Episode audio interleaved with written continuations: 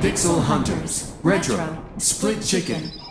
Olá a todos, sejam bem-vindos ao oitavo episódio e um quarto do Pixel Hunters, o podcast do universo Split Chicken dedicado ao retro gaming. Eu sou o Bruno Fonseca e desta vez estou sozinho, porque decidi dispensar o Rui e o Ricardo, por ser tão difícil falar de videojogos com eles. Não, eu estou a brincar, mas ouvimos o feedback da comunidade e decidimos fazer umas modificações no formato do podcast. A partir de agora, vamos ter uma pool de co-hosts que vão rodando e que me vão acompanhar em cada episódio, dependendo do tema. Por exemplo, todos sabemos que o Rui não percebe nada de aventuras gráficas e que por isso não tem muito valor a acrescentar um episódio sobre esse tema. Já quando falamos de Tramosos, da Bel Delfine ou da Amorante, ele será um convidado especialista.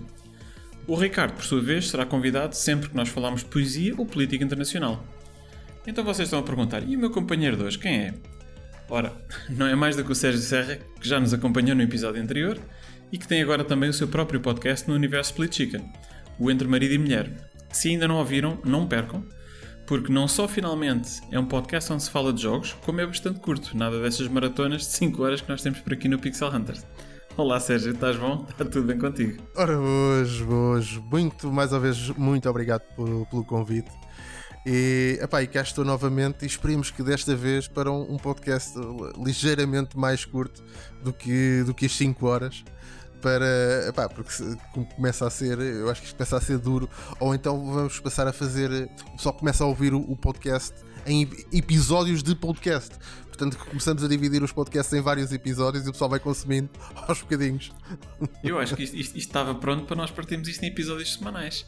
Quase, pá, com a quantidade de coisas que nós gravamos num só episódio, dava perfeitamente para dividir. É verdade. Olha, já agora, eh, tu, tu deves, ter, deves ter reparado que uh, eu, quando, quando estava a introduzir o episódio, eu disse que este era o oitavo episódio e um quarto. Uh, e porquê oitavo episódio e um quarto? Porque nós já gravámos o oitavo episódio na semana passada, não foi? foi um episódio, foi um episódio espetacular, pá. Foi um episódio. Uh, e atenção, não, não, estou a mentir, foi um episódio pá, de 4 horas ou mais. absolutamente genial e que, uh, epá, e que vocês, se não ouviram ao vivo, uh, não vão ter mais oportunidade de ouvir, porque foi, foi uma peça única. Infelizmente, a tecnologia tem falhas e, portanto, quem ouviu, quem, quem ouviu, connosco, quem ouviu, ouviu, ouviu Exatamente. Portanto, estamos aqui a fazer o, o quarto de episódio de, de, falta. pronto, né? pela alma do outro, do outro episódio que, infelizmente Uh, não quis não, colaborar. E foi, e foi uma pena, foi uma pena porque tivemos um, tivemos um convidado especial que eu não vos vou revelar quem é porque vamos, vamos tentar convidá-lo para, um, para, uma próxima edição. Um, e realmente, pronto, é, isto já é mau quando, quando a malta aqui que faz parte da, faz parte da prata da casa, um, quando temos problemas, quanto mais uh, quando temos um convidado. Um, portanto, neste caso, olha, vamos, vamos fazer aqui então gravar o, o episódio deste mês. Um, e enquanto nós avançamos, é importante, obviamente, uh, agradecer uh, aos nossos ouvintes que nos acompanham aqui no Pixel Hunters mensalmente, assim como os restantes podcasts do Split Chicken que não param de crescer. Portanto, já aqui falámos no Entre Marido e Mulher. Uh, portanto, temos depois o. Ai, como é que se chama o outro? Ah, Split Chicken? É? é? qualquer coisa é desse género, é assim. Ah, acho, acho, acho, que é isso. Depois temos os, um novo podcast um, que pretende concorrer em termos de, de, tempo com tudo aquilo que nós estamos a fazer, que são uh, as Crónicas de Nada, uh, que penso que também é cerca de 5 ou 6 horas cada, cada episódio. Ah, boa! Um, não, não, não, eu estou a brincar, são episódios curtinhos, uh, daquelas coisas que ouvem em 5 minutinhos, pá, excelente para, para, para, para dispor bem. temos, temos também o Para Cá do Abismo, Uh, e depois temos os episódios extras, os super finishers e tudo aquilo que o Rui e o Ricardo fazem para, para a comunidade. Portanto, como, como, como vemos, uh, os podcasts aqui não param de crescer e, e, é fantástico porque a nossa comunidade também não tem parado de crescer e uh, temos recebido bastantes mensagens de apoio portanto, em relação a, a, todos os podcasts que nós estamos a emitir. Um, por último, uh, aqui da nossa introdução, uh, um grande bem-aja para os patrons do Split Chicken, que são eles que contribuem todos os meses para que o Rui e o Ricardo possam continuar a poupar para um dia poderem comprar a água de banho do presidente Biden ou os flatos enfrascados do presidente Putin. Portanto, muito obrigado a todos e esperemos que continuem a contribuir. Ok, um, avançando aqui então, um, temos a nossa primeira secção, que foi uma secção que nós abrimos o mês passado e que encerramos já de imediato este mês. E encerramos porquê? Porque não tivemos mensagens. Portanto, esta, uh, esta secção chama-se À Mesa com os Ouvintes, uh, mas só faz sentido se os ouvintes se quiserem sentar à mesa connosco. Este mês não tivemos nenhum ouvinte que se quisesse sentar aqui à mesa connosco uh, e para lançar temas para que nós possamos debater. Portanto, assim sendo, vamos ter mensagens de ouvintes, mas no, no Gaming Club, mais tarde. E por isso fica só aqui o, o desafio se gostariam de ouvir uh, um determinado tema que seja relacionado com o retro, debatido aqui no, no Pixel Hunters, enviem-nos uma mensagem durante este mês e nós no próximo episódio cá estaremos para, para debater o tema. Se quiserem ouvir um, também o, o Ricardo, que está neste momento uh, uma, um género de um, um sósia de, de Júlio Pereira a trautear uh, a música Celtibera por favor, mandem também uma mensagem que nós fazemos chegar ao Ricardo. E ele, durante o próximo, o próximo Split Chicken, vai certamente trautear durante uns minutos a música Celtibera de Júlio Pereira. Cantará de certeza. Olha, por falar em música, e que excelente segue, Sérgio, muito obrigado. Vamos uh, para o nosso primeiro som da nostalgia do, do dia. Uh, temos aqui um, um, tema muitíssimo interessante que, que és tu, que nos trouxeste Uh, vamos, vamos ouvir e a seguir já, já, já irás comentar. Som da nostalgia.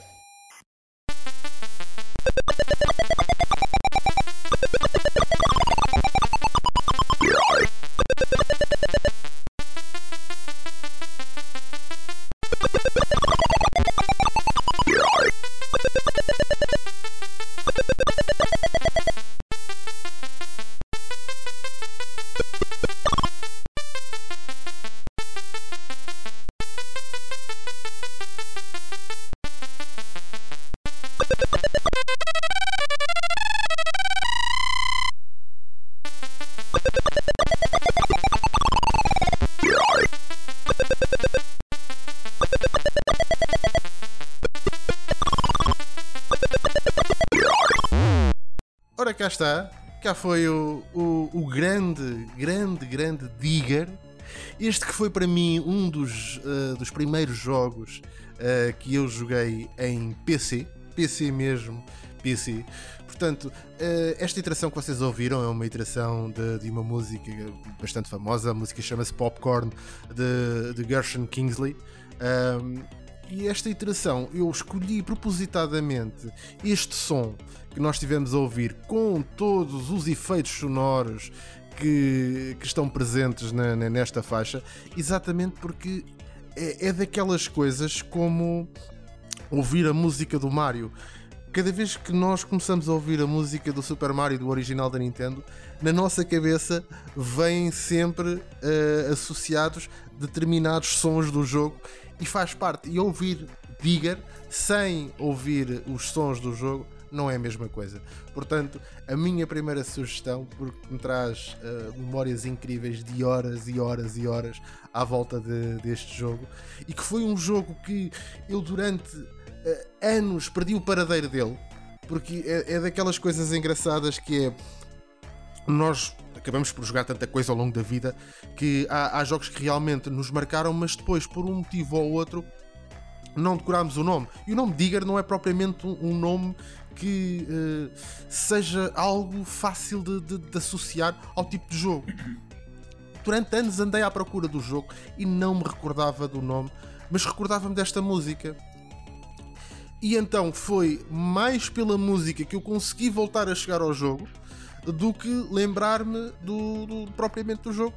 Mas finalmente lá consegui uh, encontrar, uh, encontrar aqui uh, o, o tal, o, tal jogo não é? de, de, de 83 que já tem uns, uns belos aninhos e, e confesso que voltei, voltei a, a experimentar, a jogar e, e, é sempre um jogo, é, para mim é, é um jogo que, que, que encaixa uh, muito ao estilo Pac-Man naquele tipo de jogos que é ótimo para tu desfrutares durante ali uns 10, 15 minutinhos rápidos.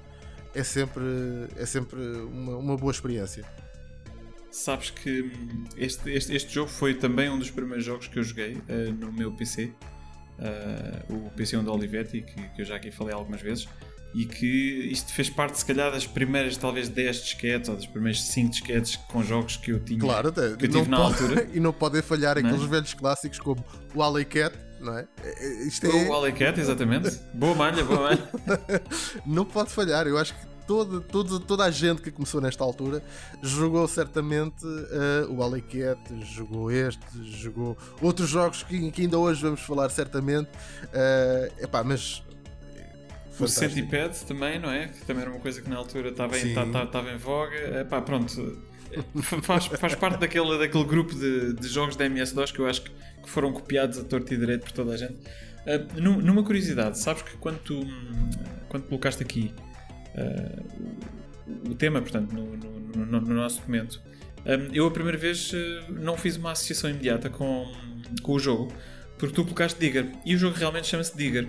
Mas a versão que eu joguei uh, no PC de Olivetti pá, era uma versão ou modificada ou uh, talvez de um mercado diferente que, uh, em que eles mudaram o nome e se chamava Dig Dug. Ou uhum. Dig Dug. Sim. e então o que me aconteceu foi, eu joguei isto, pá, sei lá, em 87, acho eu, 1987, ou lá, ou lá quando é que foi. Assim, penso que foi em 87. Um, e uns anos mais tarde, quando eu, quando eu uh, tive curiosidade epá, e, quis ir outra vez à procura do jogo, uh, quando tu colocas Dig Dug no, no Google, que, é, onde é que vais parar? Vais parar o jogo de arcade, que é um Exatamente. jogo de arcade que se chama Dig Dug, que é, que é conhecidíssimo, não é? Da Namco, se não estou em erro. Um, que epá, é, um dos, é um dos títulos de, de arcade mais, mais conhecidos. Um, epá, eu tive extrema dificuldade em encontrar este jogo porque andei sempre a procurar por Dig, Dig Dug, Dig Dug e, e afinal vim a descobrir depois mais tarde que afinal o, o original se chamava Digger, como tu disseste muito bem. Uh, e esta música, pá, isto é inconfundível. Eu, assim, que, assim que eu começo a ouvir e a ouvir os sons do jogo, é, é, é logo uma nostalgia que. É que eu não... nem precisava de ouvir a música, só. Uh, por isso é que eu acho que é tão importante aqui como a música, são os próprios sons do jogo porque uhum. estes sons acabam por ser tão clássicos que é, é, quase impossível. É como no Alley Cat tu ouvires o som do, do gato a fugir, não é? Do gato afugentado. É, é, é, um som tão clássico que se tu ouvires só aquele som já sabes o que é, não é preciso mais nada. Tipo, tal e qual como tens uh, os, os sons de, do, do Mario a bater no, nas caixas ou a saltar em cima dos gumbas, tens o som do Sonic a apanhar os anéis, foram coisas que se tornaram tão clássicas. Uh, o, o, som. Uh, bem, não vou entrar mais em porque há aqui, há aqui outro jogo que vamos falar certamente e que tem sons que, que para mim são altamente familiares e que uh, aqui, só aquele promenorzinho para mim, ok, já sei o que é que é, nem é preciso pôr mais nada. E, e ainda mais uh, quando, quando estás a falar de, pá, destes jogos, destes computadores que não tinham placa de som, portanto isto era tudo no PC Speaker, não é? Ui, uh... isso, isso, exatamente. Isso, isso que... uh, tocaste aí num, num, ponto focal que eu acho que é algo que, que, que, hoje em dia é quase, quase completamente inimaginável por alguém. Um, porque, ou seja, estes sons muito primários que nós ouvimos, como é o caso desta música, são primários uh, até para o seu tempo, são muito primários. Atenção, em 83 a música de uma forma geral não era assim, não é? dizer, isto, a música soava muito melhor do que isto, mesmo dentro dos videojogos já tinhas coisas com muito melhor qualidade. Mas temos que perceber que as placas de som nesta altura não eram standard. Os PCs não vinham com placas de som, os motherboards não vinham com uh, chips on board de som, isso não, existia. Quer dizer, havia um PC speaker e, e o PC speaker era capaz de e, emular ali alguns sons e pouco mais do que isso. E aquilo Sim. que nós que este pessoal, e é por isso que, que eu às vezes dou tanto valor a, este, a estes uh, como é que eu ia dizer, este, este pessoal que foram os pioneiros, digamos assim, dos videojogos, era exatamente Uhum. a capacidade inventiva, não é? De pegar em, em, em coisa nenhuma e trazer uma mão cheia. de co- que, que, que, acho, que eu acho que é absolutamente fantástico. E então, este, e todos estes sons saíam de um PC Speaker. Uma É coisinha verdade. básica. É verdade. É pá, absolutamente fantástico. Tinhas, tu, tu, tu nesta altura, como disseste, nas arcadas tínhamos, eh, tínhamos algumas. ah, alguns. eu eu não lhe vou chamar placas de som, mas. eh, chips de, de som mais avançados do que aquilo que tinhas, não é? No, no PC. Mas isto saiu, Mais. porque assim, nós temos que nos lembrar, o Digger saiu em 1983 Sim. e as primeiras placas de som, ou ou melhor, as placas de som que popularizaram ah, mais no PC, que foram as Adlib, saíram em 87, 4 anos depois. Exatamente. E- só que o MS-DOS, não é? Portanto, o MS-DOS durou ah, desde, pá, não sei, 81, acho que foi a primeira versão, não foi? Ah, acho que foi desde 81 até, até, o- até 1995. Basicamente foi quando, quando saiu o Windows 95. Portanto, tivemos aqui mais de uma década ah, de um sistema operativo, com várias versões, claro, mas que, que passou por, por fases muito diferentes. Aliás, se nós jogarmos jogos, e, e tu certamente sabes disso, se calhar até melhor do que eu, se jogares um jogo de MS-DOS de 1983, como é o caso do Digger, ou 82, ou 84, é completamente diferente daquilo que se jogou em 91, ou 92 ou 93. Ui, nem há, não há uma comparação possível. Quer dizer, ah, é daquelas coisas que sabes que há, há experiências que, que- que dificilmente tu consegues replicar sem teres acesso. Se quiseres replicar a experiência, atenção, não é ah, jogares o jogo por jogares o jogo, para experimentares o jogo. Se quiseres replicar a experiência daquilo que era jogar nessa altura, eu acho que é algo que é, é difícil. É difícil porque envolve também aqui uma, uma questão a nível de, de- de mindset daquilo que estava disponível na altura. E saber que tu estás numa altura em que não há nada, não, quer dizer, o mais avançado que tu tens em casa é isto, não há nada mais avançado para teres em casa do que um PC speaker, é qualquer coisa que hoje em dia não nos faz sentido e é difícil sequer imaginar. Eu acredito que a maior parte desta, ah, de- das pessoas que nos ouvem já veio de uma geração em que ah, os computadores já tinham todos placa de som, já tinham todos sound blasters ou coisas semelhantes, ah, ou muitos deles até já nem precisavam de placas porque já tinham as próprias motherboards com, com, com, com chipsets de, de, de áudio. Portanto, ah, e, e o áudio já estamos a falar de, de, de- áudio 100% digital, CDs, etc. música samplada. Aqui estamos a falar de coisas muito, muito, muito, muito básicas. Portanto, estamos a falar de. Tu tinhas uma forma ali de, de, de produzires ah, dois ou três, duas ou três formas de onda, ou quatro vá, formas de onda básicas sonoras, e depois ah, era. Estávamos a falar de som programado, em que tu chegavas ali, tinhas um código que dizia quantas vezes é que deveriam tocar e durante quanto tempo e qual é que era a frequência, etc. Portanto, isto era uma coisa tão básica que hoje em dia, quando tu vais jogar a Diga e, e, e vais utilizar um DOSBox ou uma coisa qualquer para jogares ou até mesmo um emulador deste online, eh, é giro para experimentares o jogo, mas nada se compara à, àquilo que era a, a versão original e o que era jogar nessa altura. É, sabes que isso depois transporta-me para outra coisa que é transporta-me exatamente ao, ao motivo pelo qual eu gosto de, de vinil. Eu não gosto de vinil, não é. Eu, não entro em discussões a nível de o que é que tem melhor qualidade de som. Porque acho que para conseguires discutir isso, eh, tu estás a discutir as coisas a um nível que eu não tenho, passa a redundância, nível económico para lá chegar. Eu não consigo ter um equipamento com nível económico, eu não tenho nível económico suficiente para ter um equipamento em que eh, essa qualidade seja notável. Portanto, quando falamos dessas coisas, a maior parte das pessoas ehm, tem uma ideia e tal, não sei o quê, ou lê uns artigos em que. Mas eh, ter equipamento efetivamente para notares essa diferença, já estamos, já é, já é para outro nível, estamos a falar de coisas que custam centenas de milhares de euros, li- literalmente. Eh, eu, por exemplo, lembro-me do último audio show que eu fui, fui ver uma agulha que é feita à mão, que só o cartridge que tem essa agulha, eh, que é da Vanderhool, que se chama Colibri, aquela agulha custa 5 mil e qualquer coisa euros. A agulha, não tem mais nada. Coisa Portanto, pouca. Coisa, Coisa pouca. pouca, portanto, uma coisa absolutamente ridícula, digamos assim, uma quantidade de dinheiro ridícula para uma agulha de, de, de um giradiscos. Portanto, isto voltando à questão, eu ouço vinil porque eu ouço vinil porque primeiro consigo, eu, eu mais próximo da experiência que eu tenho de ouvir a coisa tal como as pessoas o ouviram na altura em que ele saiu. E além disso, é o, o ritual de ouvir vinil, porque envolve teres que ir buscar o disco, teres que limpar o disco, pôr, pôr, pôr, pôr os giradiscos, meter o disco, pôr a agulha, etc. Todo esse ritual vai-te preparar para aquilo que tu vais ouvir. Então, a tua aceitação e saberes que trocar de música num, num disco de vinil não é a mesma coisa que trocar num CD, ou mesmo trocar de CD não é a mesma coisa que trocar de disco. Portanto, tudo isto Isso. Cria uma preparação E és mais comprometido a ouvir um álbum em vinil sem sombra de dúvidas. Ouvis um álbum num formato inteiro. digital. Mas sabes, mas sabes que isto é exatamente aquilo que se passa e que eu sinto muito com os jogos hoje em dia. Ahm, Que é, tu antigamente, imagina, estavas num ZX Spectrum, tinhas que esperar 3 ou 4 minutos para o jogo carregar. Epá, tu não ias estar daí a 30 segundos a mudar de jogo, não é? Ah, nem Já para não falar que muitas vezes falhava e tinhas que voltar a tentar, portanto, muitas vezes eram sessões de 15 minutos, se calhar, só para conseguir carregar o jogo, não é? Quando o jogo carregava, pá, tu querias era jogar, não ias estar a Claro. trocar. Mas Hoje em é dia, que- por isso é que o, pri- o passo, o primeiro passo antes de começares a jogar era 20 minutos a discutir o que é que se ia jogar. o que é que se ia jogar, é verdade.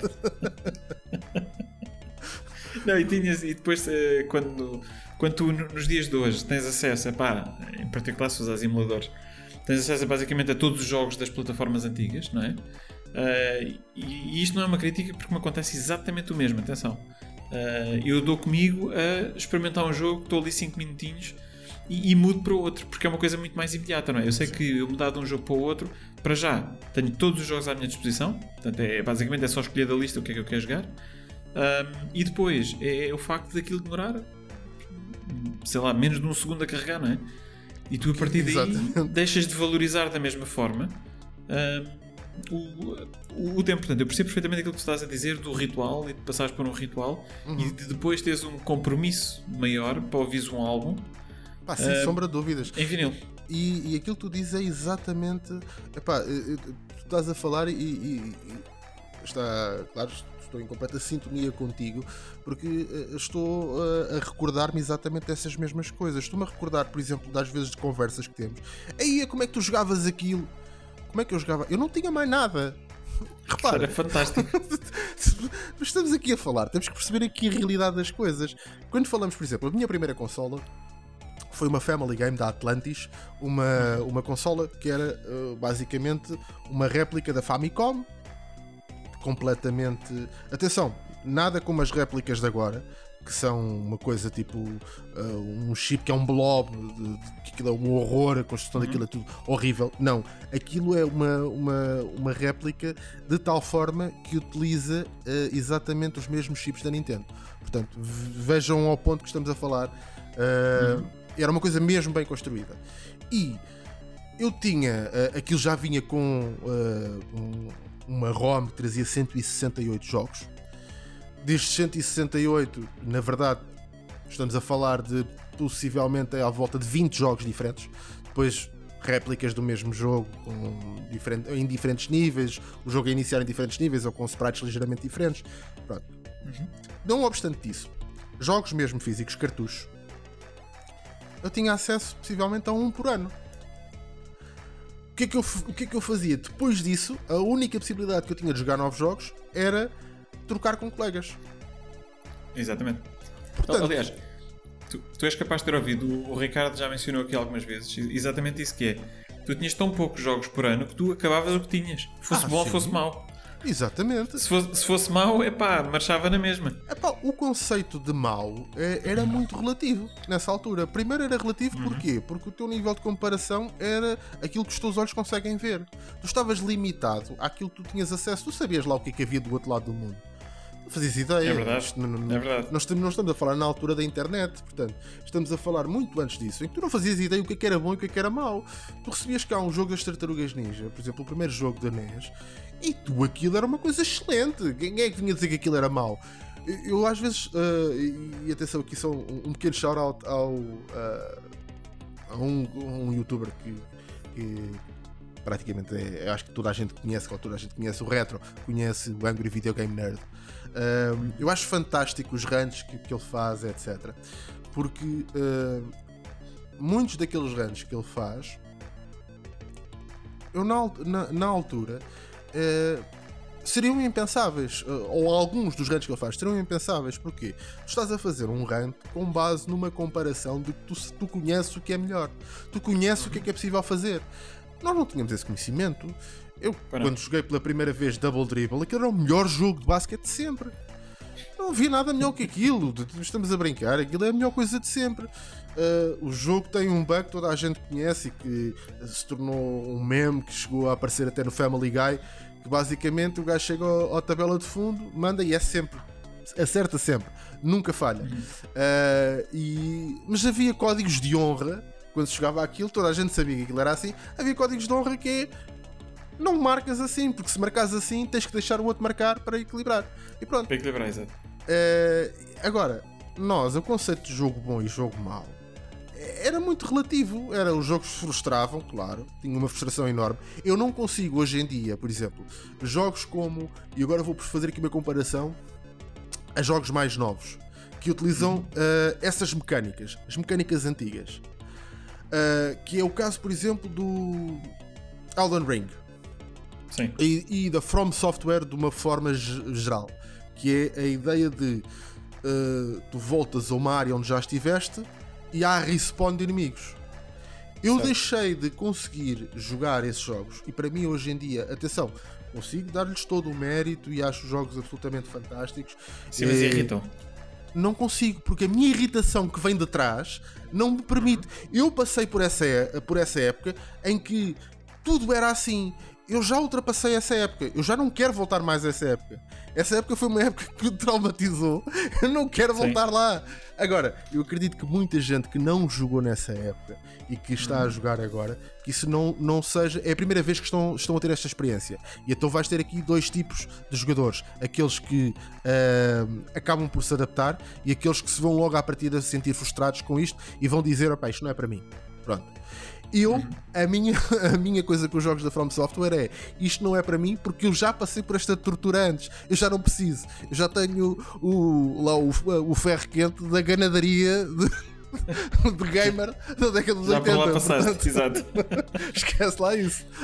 E, e não é por acaso, não é por acaso que os jogos entretanto deixaram de fazer isso, não é? É pá, claro. Portanto, até, claro. até, é curioso, até é curioso que agora a From Software encontre eh, sucesso exatamente com uma mecânica que desapareceu por um bom motivo. Sim, sim, sem É. sombra de dúvida. Quer dizer, por, por um excelente motivo. Não há, não, há, não há pior ideia de que. Ou melhor, não há pior tormento do que eh, jogares um, um jogo infindavelmente porque eh, tens. E a From Software ainda faz as coisas de uma forma um bocadinho mais simpática do que alguns dos jogos daquela altura. Porque se quisessem ir mesmo às mecânicas realistas daquela altura, o que aconteceria era que tu morrias três vezes e a seguir voltavas ao início com. Esquece tudo aquilo que tu aprendeste até agora, esquece. Quer dizer, voltas ao início sem nada. Portanto, voltas mesmo ao início do jogo. Que, era como era antigamente. Que era o. Ou seja, e acabamos, acabamos agora mesmo de perder os únicos 3 ouvintes que tínhamos abaixo dos 30 anos. Opa, mas sabes que, sabes que é, é bom efetivamente esta eh, esta comunhão de, de experiências, não é? Porque é, é interessante, eu vejo agora o pessoal de- a jogar Elden Ring ehm, e, e o jogo, o jogo é, é- é de facto um, um jogo fantástico e, e os jogos da From Software são, são realmente muito bons e eu, acho imensa piada que é olhar para isto e ver um twist de algo que eu já vi e ver tanta gente a gostar disto, uh, para mim é fantástico porque é, é quase como um, um reborn. Porque há uma coisa que nós não nos podemos esquecer e que temos que dar esse mérito a esses videojogos. Esses videojogos foram, quanto mais não seja, ensinaram-nos de, de uma certa forma a, lidar, a aprender a lidar com a nossa própria frustração. Uhum. Uh, e às vezes não só lidar com a nossa frustração, como com a frustração do jogo, porque se, se hoje em dia uh, um jogo uh, From Software nós sabemos que perdemos o jogo porque é culpa nossa, não é chip trick. Uhum. Na nossa altura era, já não era uma coisa assim tão, tão clara. Havia muitas evidências de tu perdes porque o jogo está mal feito, literalmente. Tu perdes porque era o jogo injusto. Tem, é injusto. É injusto, exato. Pá, isto aconteceu ao longo dos videojogos nos mais variados. Tiveste isto a acontecer, por exemplo, um daqueles que acabou por ser mais, eu diria que mais referido relativamente a este tema de fazer chip trick. Uh, é hum. um que se calhar as pessoas não, fazem ideia, mas foi o, o Street Fighter 2. Uh, uhum. Tinha personagens estava programado para quando tu atingias ou quando tu iniciavas determinada uh, tree level, ou seja, no Street Fighter, os jogadores uh, e o, o, percurso que tu fazes não é sempre o mesmo. Mas uhum. tem tris, tem, tem árvores que são desenhadas e são apenas duas ou três. No caso, são um bocadinho mais, acho que são quatro ou cinco árvores diferentes. Ou seja, tu, o padrão de, de, jogadores do género, tu agora vais deste para este, deste para aquele, daquele para o outro, isto está pré-concebido. E está pré-concebido em quatro ou cinco arranjos diferentes. E uh, nesses arranjos apenas um não tem indicação, não tem, as personagens não estão programadas para antecipar os teus golpes.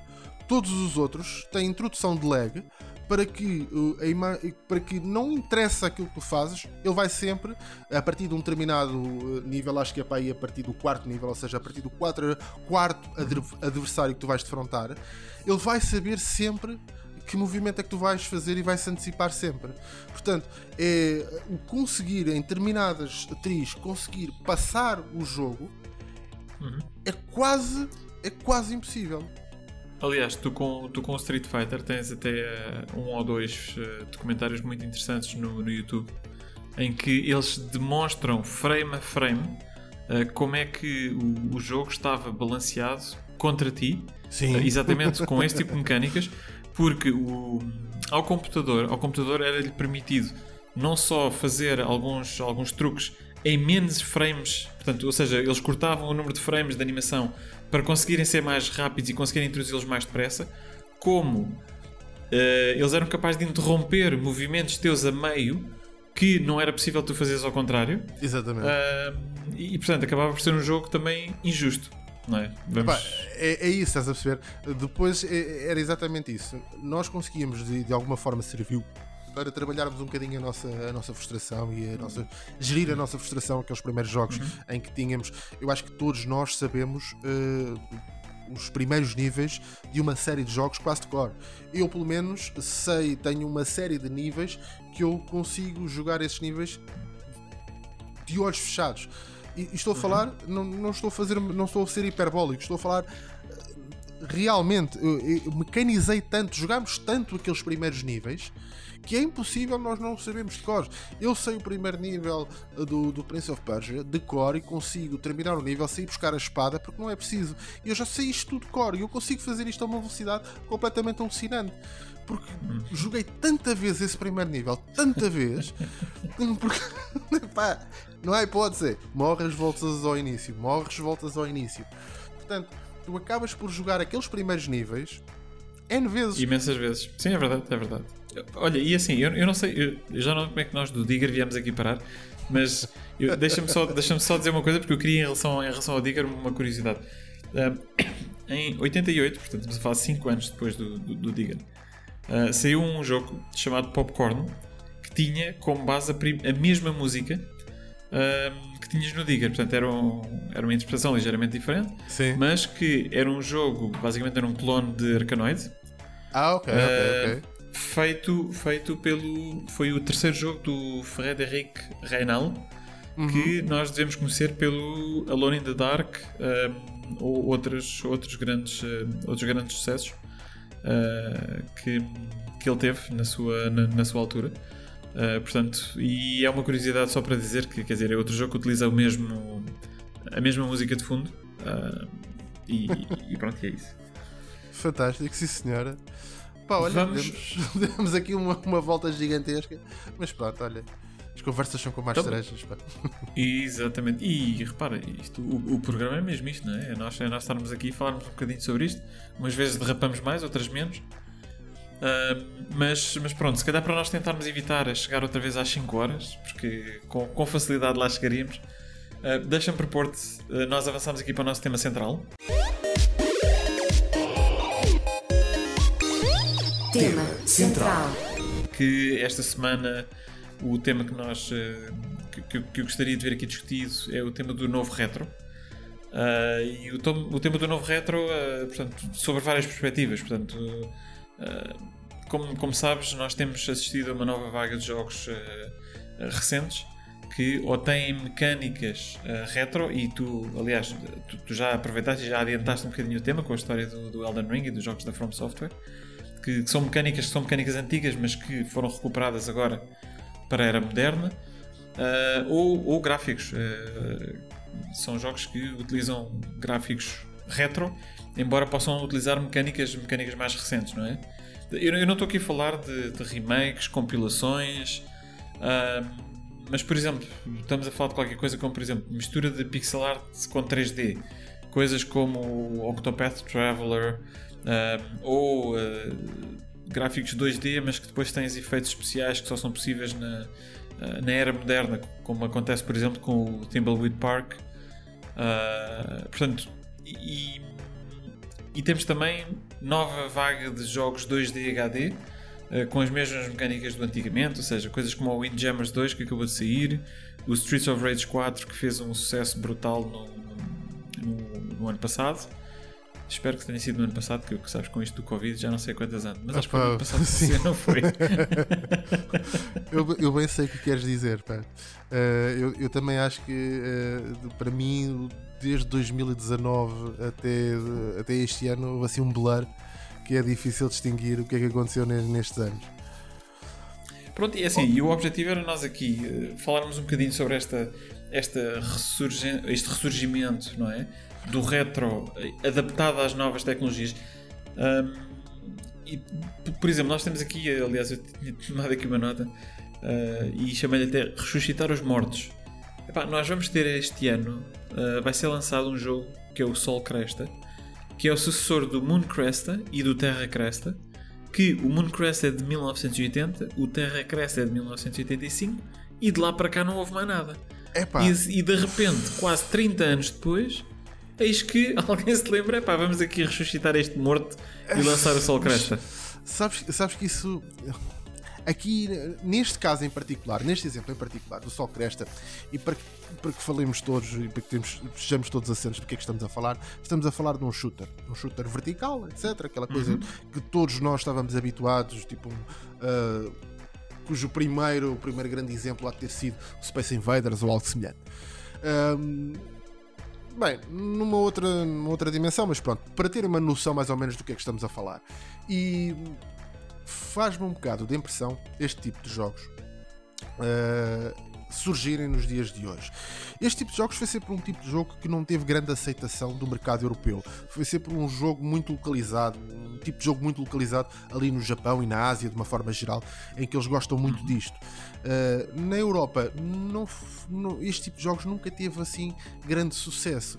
Fazerem agora, um- voltarem a basicamente a, a- a pegar num IP que estava morto para fazer qualquer coisa, eu fica- fica-me aqui uma questão no ar que é a quem é que isto se, se destina? Não sei. Os é- shooters. É, é assim, isto, isto tem. Eu acho que eles sabem à partida que estão a trabalhar para um nicho, não é?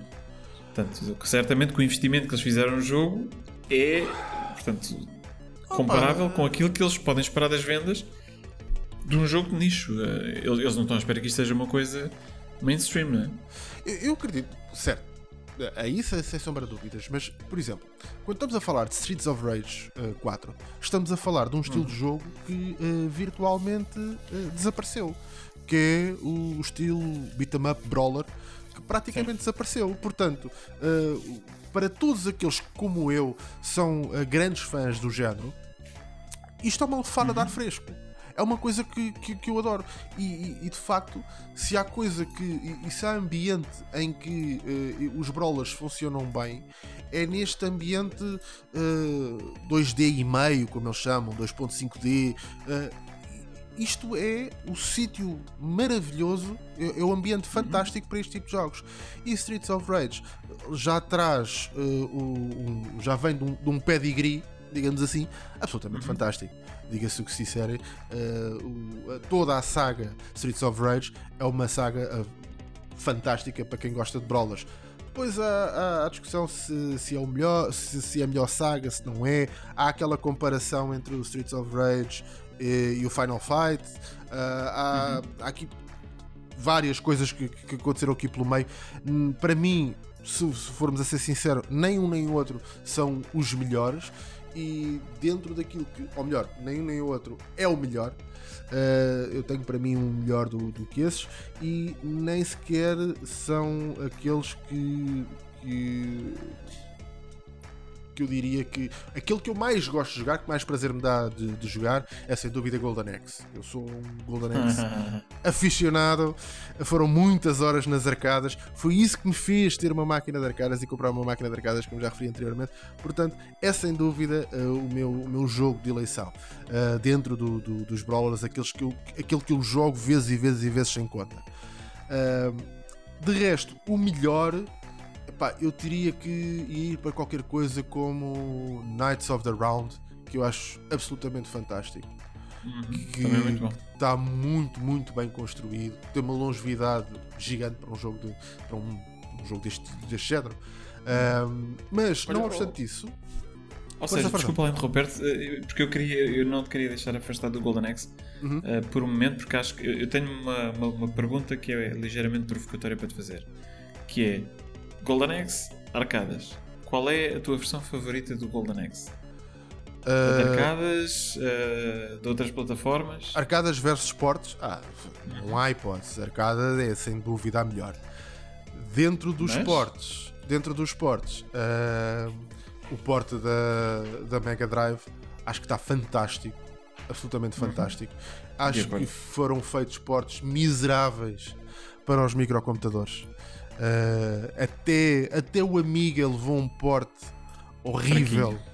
Muito, uh, fraquinho, é muito fraquinho. O Commodore 64 também levou um porte. O, o Spectrum também levou um porte. É, epá, mas não. Mas, mas, é assim, mas eu do Spectrum, para ser honesto, eu já estou à espera, quer dizer, por muito fantástico que seja o programador, epá, meter o Golden Axe num Spectrum claro. não dá. Já por si é um, é um efeito heróico, digamos de passagem. Exato, já, já terem conseguido meter lá qualquer coisa já não foi nada mal. Um, não, mas eu fiz a pergunta porque, como disse, isso era é, ligeiramente uma provocação.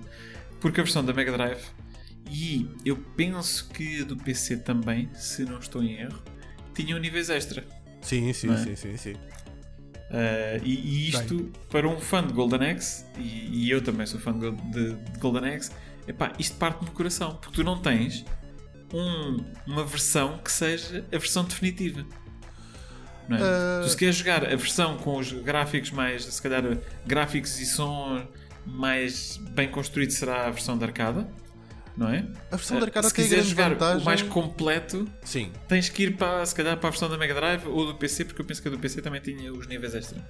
Uh, sabes que a, a versão da, das arcadas, aquilo que, que, tem de melhor relativamente à Mega Drive, para além da questão sonora, pronto, que aí é um, é dado adquirido e não há nada que se possa fazer contra isso, não é? É, uhum. é a questão do tamanho dos sprites.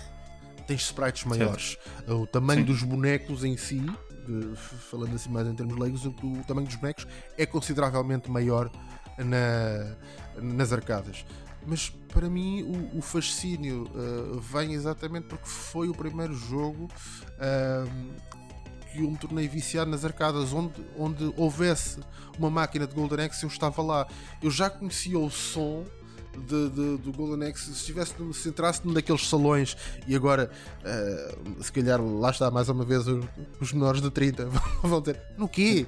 Pronto. Se você entrasse, se entrasse num daqueles salões de arcadas ah, gigantescos com aquele barulho infernal de tudo o que era máquinas ali ao mesmo tempo ah, a mostrar os seus demos enquanto o pessoal não estava a jogar e mesmo o barulho do pessoal que estava a jogar e já para não falar de, de pessoal a falar etc eu consegui entrar ali e distinguir eh, uma máquina de Golden Axe, saber se tinha uma, uma máquina de Golden Axe. Bastava-me estar ali à porta uns tempos e eh, havia aquele som Ouvi- e eu já sabia. Olha, Ouvias Golden logo, ouvias logo aquele som agudo de início e de repente começas a ouvir os tambores do tan feito. tarararan. Tem Golden Axe. Pronto. Agora é só, só, só ver se a máquina está livre e onde é que ela está. E. Mas, mas olha que é assim, eh, os brawlers, eh, pronto, o, o Street Fighter, o, sorry, desculpa, o Streets of Rage 4, ehm, que, que falaste agora, pronto, esse foi se calhar Sim. o mais icónico dos mais recentes lançamentos dentro deste tipo, mas isto tem sido um bocadinho um, um, um género que tem vivido de indies e de jogos de nicho, mesmo até dentro, deste tipo de jogos, alguns deles são de nicho. Ahm, e por exemplo, eu tinha aqui se calhar algumas, algumas recomendações que saíram nos últimos, sei lá, se calhar 5 anos ou 6 anos ao todo. Ahm, que eu Saíram acho que, coisas se calhar, nos últimos 5 anos ou 6 disto para além do Streets of Rage 4. Ui, e, e- mas, mas muitos, hein? mas muitos mesmo. E atenção, É e tá- e tam- sim, sim, estás a falar de jogos com muita qualidade. Ahm, o meu favorito é um jogo que se chama Fighting Rage, ok? Ok. Que tem, portanto, aquilo é pixel art, ah, mas que tem a mecânica de combate, epá, é muito complexa. Ou, Mas quando ou tu pode ser muito complexa. de pixel art, estás a falar pixel art tipo 8 ou 16 bits? 16 bits. Ok. Ok. Estou a falar pixel art 16 bits, portanto, Ok. dentro da onda do Golden Axe. Boa, boa, boa, boa. boa. ok? Ou, ou- ou- eu diria um bocado mais avançado porque o Fighting Rage tem, tem animações que tu podes discutivelmente são animações ao nível do uh, do uma Neo Geo, por exemplo. Uh, por exemplo, a- Ok, a ok. qualidade das animações dentro do jogo é, é muito, é muito boa. Epá, e o jogo é muito giro, é longo, uh, portanto tem imensos níveis, é relativamente difícil. Eu considero que o jogo é, é- é relativamente difícil. Um, podes evoluir as personagens, pá, podes desbloquear truques, ou seja, tem, tem aqui já algumas mecânicas mais avançadas, não é? Mais modernas, vá lá, pá, mas que se, se tu gostas, ou para quem gosta de, de, de brawlers, epá, vão, vão jogar o Fighting Rage. Isto é, deve custar, eh, especialmente se apanharem uma promoção no, no Steam, custa, são peanuts, está a vos custar aí 2 ou 3 euros, não sei. Um, uma coisa mais próxima do Street, ou dois jogos, se calhar, mais próximos, muito mais próximos do Streets of Rage eh, 4, ah, até em termos eh, estéticos. Um deles eh, chama-se Takeover, Ok. um, que é muito colado, eu diria que, que é muito colado àquilo que o Streets of Rage 4 é, embora tenha saído mais cedo do, que o, do que o Streets of Rage, mas são bastante parecidos. E tens um que saiu também bastante recentemente, acho que foi o ano passado ou dois anos, uma coisa chamada Mayhem Brawlers, uh, que conta a história em uma banda desenhada. Portanto, ou seja, tens uma banda desenhada que, que, vai, que vai passando, ele, ele vai-te dando a história e tu é como se fosses avançando nos capítulos da banda desenhada. Mas Uh, ao estilo Comic eh, do Comic Zone? uh, não, não, não, não. Ao ao estilo Ok. de Street- of Rage. ok, ok, ok. Ok? Mas, mas, mas o- os intervalos entre os níveis são Sim. contados basicamente como se fosse uma história uh, de, de banda desenhada. Nice. Olha. E mesmo, e mesmo até entre, entre os capítulos, quando tu vais selecionar às vezes o capítulo ou, ou quando vês os capítulos a avançar, é como se fosse uma, uh, uma página, uma, uma, uma capa de uma revista de, de banda desenhada. Portanto, está feita dentro do, do, do mesmo estilo. Ah, isso- E isto são recomendações, honestamente, é pá, muito bons. Tens, tens mais, tens o. Outro também muito bom, é pá, como é que se chama? O, o River City Girls. Não sim, sei se. sim, sim, sim. se já, já ouvi falar, sim. Pronto, que também saiu há relativamente pouco tempo. Epá, que também é excelente, mas, mesmo, mesmo, mesmo, mesmo muito bom. E depois tens outras coisas que são, se calhar, não, não do mesmo nível, como o 99 Vidas. Ah, sei lá o que é, que- é que tens mais Uhum. Olha, assim. Mas sabe- sabes que eh, isso faz lembrar aqui uma, uma coisa logo dos teus. eh, do, do início desta conversa, tu, tu começaste aqui por, por falar de- de- desta coisa do que é que. do- dos jogos com mecânicas. eh, jogos recentes com mecânicas antigas Uhum. E, e gráficos retro. E, e isto faz-me lembrar aqui uma coisa muito. eh, ou seja, entramos aqui num, num tema que é quem faz isto, maioritariamente são estúdios indies. Sim, E, sem dúvida. e, e aqui temos um grande, grande, grande problema eh, atualmente com isto, que é, ora, se tu fores ver dados ahm, do, do- da Steam, relativos à Steam, ah, apenas 4% dos jogos são jogos AA e AAA. Tudo o resto são jogos indie. E tudo o resto, estamos a falar de ah, algumas, ah, algumas centenas de, de milhares de jogos. Sim, mas tem- temos muito shovelware, não é? Temos muito shovelware e o meu grande problema com os indies é exatamente esse. Os indies trouxeram uma coisa muito boa, que é porque funcionam todos, ou uma grande parte deles, com esta coisa do pixel art, que possibilita que seja um one-man show como eram os, os jogos de antigamente.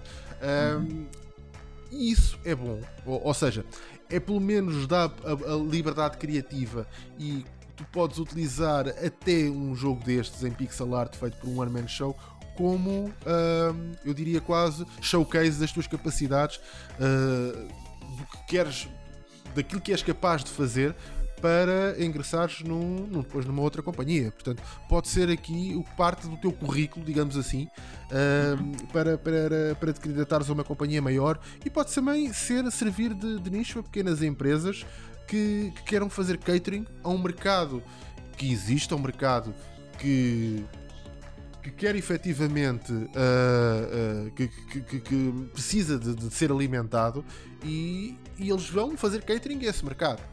Mas Se calhar não, vend- não vendes mais de um milhão, mas podes vender eh, 50 mil unidades ou 100 mil unidades que ainda podes fazer dinheiro com isso, não é? Certo. A, a questão é que ac- acabas por ter aqui números que. eh, vam- se, formos, se formos olhar para eles, e aqui números a, a nível de dinheiro, se formos olhar para eles de uma forma consciente, vais perceber que eh, a probabilidade, embora tu, tu- tu vejas, e existe uma série de jogos indie que tiveram grande sucesso, a maioria dos jogos indie não têm sucesso. E uma Sim, é mediana verdade. mostra-te que um, um jogo indie, atenção, mediana, mostra-te que um jogo indie ganha no, no- no- tempo de vida útil, a, a mediana anda nos 3 mil e qualquer coisa dólares. O que significa que se tu imaginares um universo de 100 mil jogos produzidos, 50 mil produzem 3 mil ou menos. Certo. Portanto, ah, é muito complicado, é mesmo muito complicado fazer-se dinheiro com jogos indie. E mesmo para os jogadores, para nós, é também muito complicado saber o que jogar. Porque estamos, e isto é um receio que eu tenho, que é, eu sinto que estamos nu- numa. Podemos estar muito, muito próximos daquilo que foi ah, a primeira crise dos videojogos em que tu ah, chegas a um, a um- a um momento no, no- no- no- ciclo de vida dos videojogos, portanto, ali no, início da década de 80, em que ah, toda a gente produzia consolas, toda a gente produzia jogos, não havia controle de qualidade e a quantidade de shovelware e de, de- de autêntico lixo que havia era de tal forma grande que fez com que o mercado colapsasse. O mercado perdeu confiança ah, no, no produto. Sim, mas eram, era, era, outro, eram outros tempos, não é? Nós não- não- temos que enquadrar isto, porque na altura os videojogos, como tinham acabado de surgir, isto ainda andava tudo a tentar perceber se isto era uma coisa que ia ficar ou se ia ser como a Hula Hoop, não é? Exatamente. Ali, foi, foi uma loucura e que de repente, ok, pronto, já passou, é só, um, é, é só mais uma moda, não é? E na altura a, a discussão era, ah, isto se calhar dos videojogos é mais uma moda. E quando tiveste essa, esse, esse sobreca- essa sobrecarga do mercado ah, de, de shovelware ah, para a Atari 2600, não é? que foi a principal culpada de- do, do crash dos videojogos nos Estados Unidos, Ah, eu, eu aí não sei, não sei se não, não sei se concordo com, com essa afirmação e é uma coisa que eu já ouvi em, em- em- vários, em vários lados a pessoa a dizer isso tal e qual como ah, a acusarem jogos como o Pac-Man e o ET de serem, o ET, uh, sim. de serem os grandes culpados ah, do, do crash dos videojogos eu não sei se, se, se- se a coisa pode ser assim tão linear isto porquê? Porque ah, ah, nós temos que perceber que a uma determinada altura há uma, uma empresa que se chama Connecticut Leather Company que começa a fazer videojogos, que é a Calico. Portanto, estamos a falar de uma empresa que não fazia mais do que ah, basicamente produtos em pele, começa a fazer videojogos. Ou seja, eh, eu não sei até que ponto é que uh, nós podemos ass assumir que a culpa seja efetivamente da, da, da Atari. Agora, grande problema, não obstante isso, o grande problema é quantidades de shovelware. Houve mesmo uma perda de confiança dos consumidores, porque certo. depois tens também outra coisa que para mim, uh, ou melhor, temos que, mais uma vez, como disseste muito bem, colocar as coisas no seu tempo não há internet, não há reviewers, não há imagens do jogo não sei aonde. Uh, haviam algumas revistas, muito poucas nesse, nessa altura, e havia uma box art, a caixa, que te iludia completamente. Tu olhas para aquilo e ficas com a ideia de que o jogo há de ser uma coisa épica, depois a seguir metes o cartucho do jogo. Epá, é ouçam, se, e toda a gente fala de coisas que são subejamente conhecidas, como o Mega Man, etc. Para a NES, que tem uma capa que não tem nada a ver com o jogo. Querem ver coisas que não têm nada a ver com o jogo? Vejam os jogos, que vejam as capas dos jogos originais da, da Magnavox Odyssey 2, que em, em, na Europa era Philips Videopack. Sim. Vejam as capas dos jogos da Videopack e depois olhem para os jogos. E vocês vão ficar. É, é absurdo a diferença entre uma enganado. coisa e outra. Completamente, é completamente absurdo. Hoje em dia, uh, de facto, temos, e como dizes bem, já estamos noutra época e já existe uma série de coisas que tu podes ver. Tu hoje em dia vês um jogo qualquer, metes no, o nome do jogo no YouTube e tens 600 vídeos de gameplay do jogo, etc. Portanto, já vais ter uma série de coisas. Mas, não obstante isso, tu tens um mercado, o mercado do, da Steam está inundado de lixo não há um, um, processo. E aqui eu acho que, eh, Steam, se nos estiveres a ouvir, vou deixar aqui uma pequena sugestão: que é deveria uh, o mercado do Steam deveria ser dividido em dois. Deveria haver um mercado não curado e devia haver um mercado curado. O que é que é isto do curado? Basicamente deveriam ter curadores que iriam jogar os jogos, avaliar os jogos e ver uh, e, e atribuir um determinado nível, uma cotação a um jogo. E esse jogo, se tivesse uma cotação ou se preenchesse determinados requisitos, não, não necessariamente uma cotação, mas tipo, preenchesse determinados requisitos, entraria para a loja oficial e se não fosse, entraria, ficava, ficaria na loja indie apenas. Porquê? Porque aqui tu irias ter a possibilidade de jogos uh, como uh, estes que tu falaste, que se calhar são jogos excelentes, uh, excelentes brawlers, que a maior parte das pessoas não conhece porque estão perdidos num universo de centenas de milhares de jogos de shovelware. Mas, tu, mas repara, tu, tu já tiveste isso uh, exatamente nesse formato na, na Xbox 360. Uhum. A Xbox 360 tinha uma. Tinhas o Xbox Live, não é? Sim. Portanto, que tinha os jogos indie, vá, aqueles jogos mais pequenos, mas que eram jogos uh, que passavam por um processo de curadoria e depois tinhas um outro que eu já não me recordo como é que ele se chamava, mas que basicamente era, era, era onde tinhas o shovelware todo uh, e que foi lançado na altura. E, e é assim, eu para ser honesto, eu não gostei na altura exatamente porque epá, então a, a zona de shovelware, uhum. passo, passando, a, passando a expressão, era só shovelware, então ninguém lá ia. O que eu acho que também não ajuda. Porque muitas vezes aquilo que tu visa ser promovido para o Xbox Live era aquilo que tinha por trás uma, uma, uma editora, uh, alguém conhecido, um lobby, uh, e tinhas alguns jogos bons que ficavam na zona do shovelware e que então aí é que tu matavas completamente a possibilidade deles conseguirem ser uh, ter qualquer sucesso, pá, porque aquilo ninguém lá ia, não é? Quem é que tinha paciência para estar a. mas, porque aí mas então aí, escavar, aí... escavar no shovelware para descobrir um, uma, um diamante em bruto ainda é mais difícil se tu te, separares, vá lá, separares aqui as águas de um, de um para o outro. Mas repara, o, o, Steam, de certa forma, e tu tens razão, o, Steam tem uma quantidade enorme de shovelware há anos, portanto, há muitos anos. Mas tu tens duas coisas aqui que, que eles colocaram e que, e que ajudam a fazer essa, essa distinção de, portanto, para separar o trigo do joio. Primeiro, eles uh, abriram um programa de curadoria há uns anos, não é? em que tu podes, uh, podes fazer follow de, de, de, curadores que te recomendam jogos dentro daquilo que tu gostas não é? Uhum. e, que, e, que, serão bons. E depois temos a questão dos, uh, das avaliações dos utilizadores. que valem Isso- pelo que valem. Nós sabemos que tens os review bombs e etc. Mas pronto, não vamos Isso- entrar por aí. Exatamente. Isso é daquelas coisas que, epá, quando tu tens isso, eh, isso para mim, esse tipo de avaliações, para mim servem de muito pouco. Servem de muito pouco. Porque eh, eh, eu não gosto nem dos jogos, eh, eu não, não considero que um jogo tenha uma avaliação 9, 10 seja um bom jogo, tal como não considero que um jogo tenha eh, um ou dois seja um mau jogo. Porque só pela avaliação, atenção. Só baseado sim. na avaliação. Porque eh, é a mesma coisa que. e, voltando um bocadinho aqui ao, ao, ao Elden Ring, foi a mesma coisa que fizeram ao Elden Ring. Se tu vais ver as pontuações do Elden Ring, e há uma coisa que eu acho absolutamente atroz, que é acaba por refletir também um bocadinho o, o momento que nós vivemos eh, a nível mundial, em que as opiniões polarizaram-se e tu ou és a Sim. favor ou és contra, ou, ou estás sempre num dos extremos. Ou seja, ou uma coisa ou é excelente ou é a pior coisa que já uma vez viste. E, Sim. E isto, o Aliás- reflexo das pontuações foi exatamente isso. É, tu tens pontuações 9, 10, mas tens pontuações 1, 2. Que é se fores ao, Met- ao Metacritic, na, na- nos reviews dos utilizadores, então tens 10 novos, alguns 8 Sim. e depois tens os 1 e 2. Mas em quase todos os jogos. Em quase todos os jogos. Portanto, Ah. ninguém, ninguém dá um 5 ou um 6. Exatamente, ninguém sabe hoje em dia fazer uma coisa que, é, que eu acho que é extremamente importante em tudo, e não é só Uhum. nos videojogos, é, é efetivamente em tudo na vida, que é saber relativizar.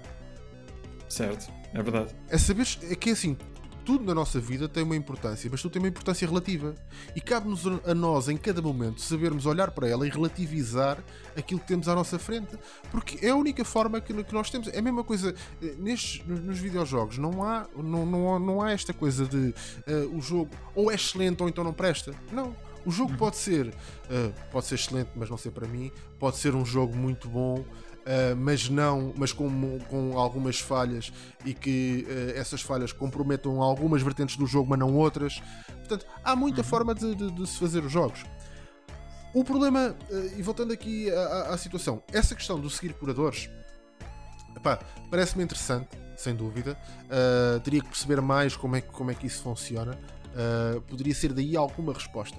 Não obstante uh, disso, o problema do, do é, e eu não tenho eh, aqui eh, não, não queria não, não queria que entendessem como arrogância, mas acho que o shovelware merece mesmo estar num sítio do shovelware e, e aqui funciona como eh, aqui- relativamente ao receio que tu tinhas de- de- das coisas se perderem lá, eu aí vou-te dizer que funciona como qualquer outra empresa. Se tu hoje em dia reformares uma a tua própria empresa, tu vais estar no meio de todas as outras que já existem na tua área. E das duas, uma, ou trazes alguma coisa 100% inovadora e que mais ninguém tem, ou então tu vais ter que arranjar forma de, de, de, de te destacares.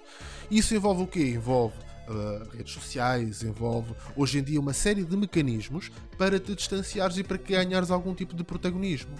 E uma das coisas que acontece e tu vais ver com grande parte do shovelware é que esse shovelware é feito quase. uh, uh, há quase uma máquina, e se tu começas a reparar, há, há máquinas de fazer shovelwares, de mandarem coisas destas cá para fora, para que. uh, e- são empresas que, que existem exatamente para isto, e tu ficas a pensar. E se fizeres o backtrack, vai ser incrível a quantidade de coisas que pertencem às mesmas empresas ou ao mesmo grupo. Porquê? Porque toda a gente quer ser o próximo. ahm, uh, toda a gente quer ser o, o próximo Minecraft. Toda a gente quer ser o, o próximo Fortnite. Toda a gente quer ser. Fortnite já é, um, já é um conceito um bocadinho diferente, mas o Minecraft é o conceito que toda a gente tem em mente quando se está na, Minecraft, o Roblox.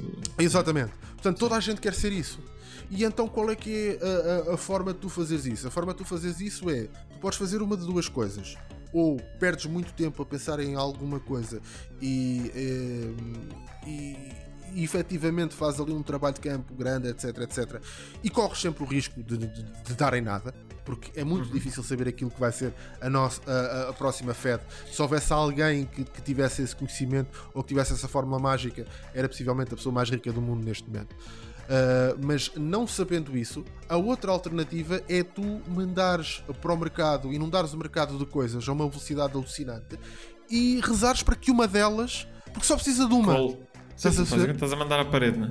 Completamente. É, tu estás a mandar, em vez de estares, eh, costuma-se dizer, estás a mandar o barro à parede, tu, tu arranjas uma, uma Gatling gun, não é? Daquelas para mandares 300, 300 pedaços de barro por segundo à parede, com a esperança de que uh, vai haver um que vai colar.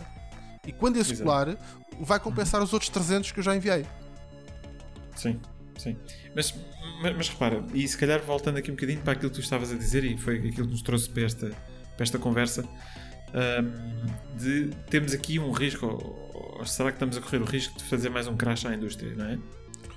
Eu crash, eu- não sei, mas a, a eu credibilidade pode eu ficar duvido. afetada. A credibilidade Eu- eu- eu pode ficar eu afetada. Mas repara, o Steam já tem pilhas de shovelware há anos. Uhum. A Wii, a Wii, atenção, a Wii é uma console de 2005, Tem carregadinha de shovelware que até dói. Exatamente. A Switch para lá caminha. Ok? Eu da Switch estou, mais, eh, estou mais afastado, sim, mas a Wii. Não, a, a, a Switch para lá caminha, mas atenção. em, toda, em, em todas elas, pá, tem jogos que são fantásticos e foram consolas de sucesso. A Wii teve imenso sucesso, a Switch está a ter imenso sucesso, por exemplo, não é? Ah, epá, e- mas tem carradas de shovelware, epá, e eu acho que é um. sei lá. Eu, eu diria que é um. As pessoas aceitam como sendo quase ah, ossos do ofício, não é? É um sine qua non. Não, exato, olha, deixa a gente sabe que há o shovelware, mas a gente faz aqui um esforço. Eu acompanho os meus youtubers favoritos. Uh, Mas portanto, a malta que tem bom gosto acompanha gente como o Rui Parreira. Uh, e, e- e quem não tem acompanhará se calhar o. o sei lá, olha, eu, eu, eu não os conheço, os gajos da moda eu não os conheço. Olha, eu vou-te eu vou ser muito sincero, é assim. Sim, shovelware sempre existiu. É, ali- aliás, a própria. hum, aqui, uh, a consola com hum, o maior número de jogos uh, que, que- que- existiu, uh, pelo menos até, até, até ao momento, foi a PlayStation 2. E no meio há muito shovelware, muito, muito, muito, muito, muito. Rios e rios e rios de, de- de- de- dinheiro foi gasto em shovelware. E isso sempre existiu, mas aqui temos que pensar noutra coisa. É esse shovelware que, que sempre existiu, que existiu da, da mesmo, com a mesma intenção que existe o shovelware de agora, que é a ideia de fazer quick buck eh, e tentar que lançar uma coisa que seja the next big thing e navegar a onda para tentar lá chegar. Sim.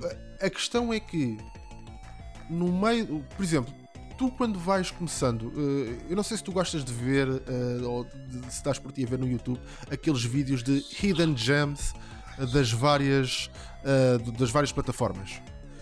Eh, Sim, sim. é uma das coisas que, me- que me dá algum prazer é ver esses vídeos de hidden gems de, de algumas plataformas e o curioso é que cada vez tens menos hidden gems conforme tu vais avançando ah, nas na, na- no- na geração da consola vais tendo cada vez menos hidden gems Portanto, aquilo que é bom é notoriamente bom, é subejamente conhecido como sendo bom, e aquilo que é mau é notoriamente mau. Ah, os hidden gems são cada vez menos. existem cada vez menos. Porque Mas toda a gente está sequiosa de jogar. facilita. Certo, certo, certo, certo. Facilita, mas é nas consolas. Estás a perceber? No Sim. PC temos ainda um sério problema. É porque se na consola é fácil distinguir o que é shovelware, porque o shovelware não tem publicidade, tu não vais encontrar nunca a publicidade a um jogo shovelware onde quer que seja. Não, não existe. É daqueles. o- o shovelware das consolas são daquelas coisas que aparecem ou em bundles agora no- no- nas cenas online ou ah, antigamente apareceu naqueles, naqueles cestos. Tu vais lá do- dos jogos a, a 5 ou a 10 euros e pronto. E tu já sabias que ali era difícil encontrar qualquer coisa que valha a pena. É, basicamente estás a comprar lixo digital. E, e hoje em dia nas consolas já tens muito mais mecanismos para te protegeres disso do que eh, no PC.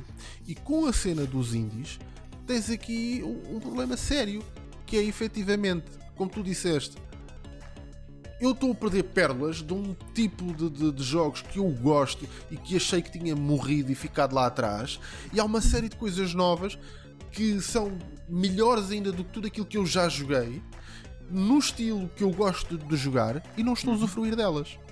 E Isso é verdadeiramente triste. os- É verdade, é verdade. E, e os títulos que eu te recomendei são mesmo muito bons. hein? Ah, E- ah, po- podes ir, assim, se gostas do género, podes ir à confiança. À confiança que qualquer um destes títulos são de muitíssima qualidade. Já agora, se me permites, vou deixar só aqui mais dois que acho que também são tão bons que merecem uma referência. Dois um bocadinho mais antigos.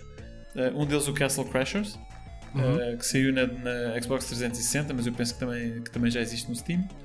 Uh, o Scott Pilgrim, o Scott Pilgrim, o Scott Pilgrim vs. The World, portanto, que é sério? do filme, sim, que, que basicamente é um, é um brawler e, e é um brawler muito bom, que normalmente, como, como nós sabemos, uh, jogos baseados em filmes, uh, benzo aos, Pois. benzo aos Deus, como se costuma dizer, e neste caso epá, é fantástico. Aliás, uh, ele, ele é tão bom que ele tinha ficado perdido no tempo uh, numa, numa daquelas situações de que epá, o, a licença tinha expirado Sim. da Xbox 360, não é? E então eles nunca mais voltaram a editar o jogo porque eh, tinham perdido o tempo de licença, não é? Portanto, a licença já não, já não era válida.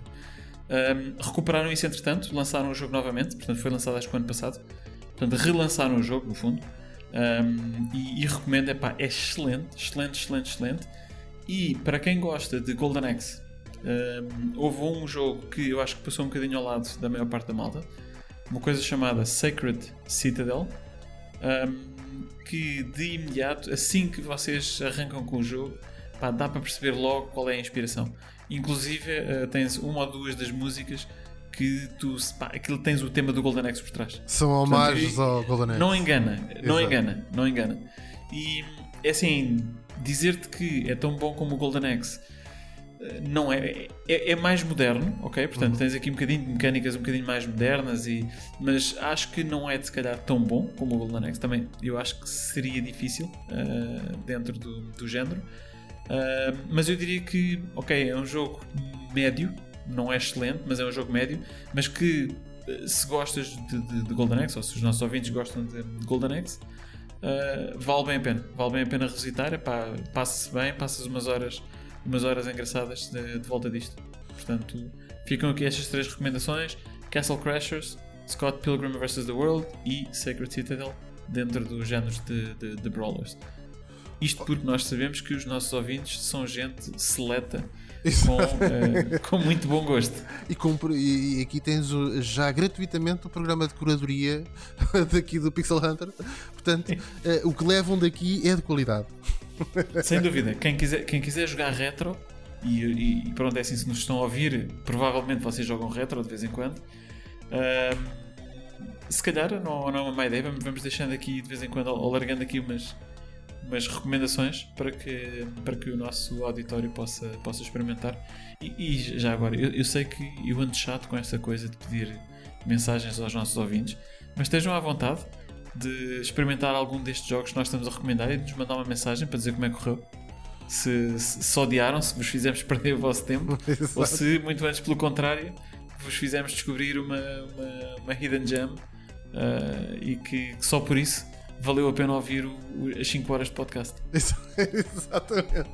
Olha, ah, olha, tu tocaste aí num, num ponto que eu há bocado era para falar e entretanto esqueci. E ainda bem que, que agora me, me recordei. Que tem a ver com a questão dos IPs. Que isso é outra coisa que, eu, que, que- que é agora um mercado bastante interessante.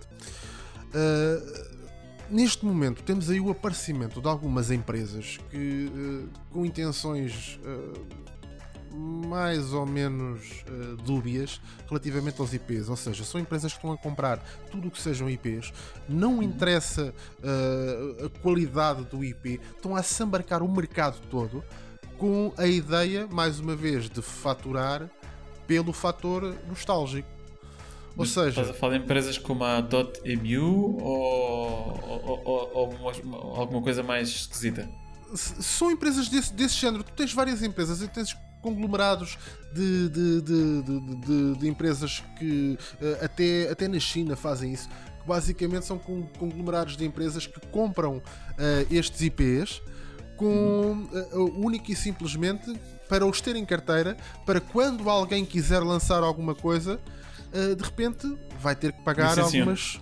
eh, licenciam e, e licenciam com, com, com- com- tendo por base eh, aquela coisa que, que que é um modelo eh, que foi o que veio substituir o modelo um bocadinho, o modelo Microsoft do, do, das coisas one shot e passam a ser coisas que já têm associados o preço por unidade, por download, por whatever e, e, e dá para fazer muito dinheiro. Portanto, eh, sabes que o licenciamento é, é, uma coisa excelente para fazer dinheiro, porque tu tens, detens um, sobretudo no, no que toca a IPs, que é tu, tu detens uma série de IPs, e o de ter IPs é tens um, um papel que alguém te passou a dizer que se alguém quiser utilizar aquela personagem ou qualquer coisa relacionada com aquela personagem tem que te pagar uh, royalties a ti e tu basicamente ficas em casa a receber royalties.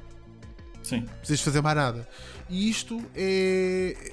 Pá, isto pode ser também o princípio do fim eh, de, eh, de algumas coisas que, que se ouviram daí falar a nível de possíveis sequelas de coisas que estão aí perdidas, como por exemplo um que eu há bocado falei, o Comic Zone, que há muito tempo que, que, que, que, que se fala, uh, ou que, pelo menos há a ideia de há uma base de fãs que adoraria ter uma, uma no, um novo, uma continuação deste jogo.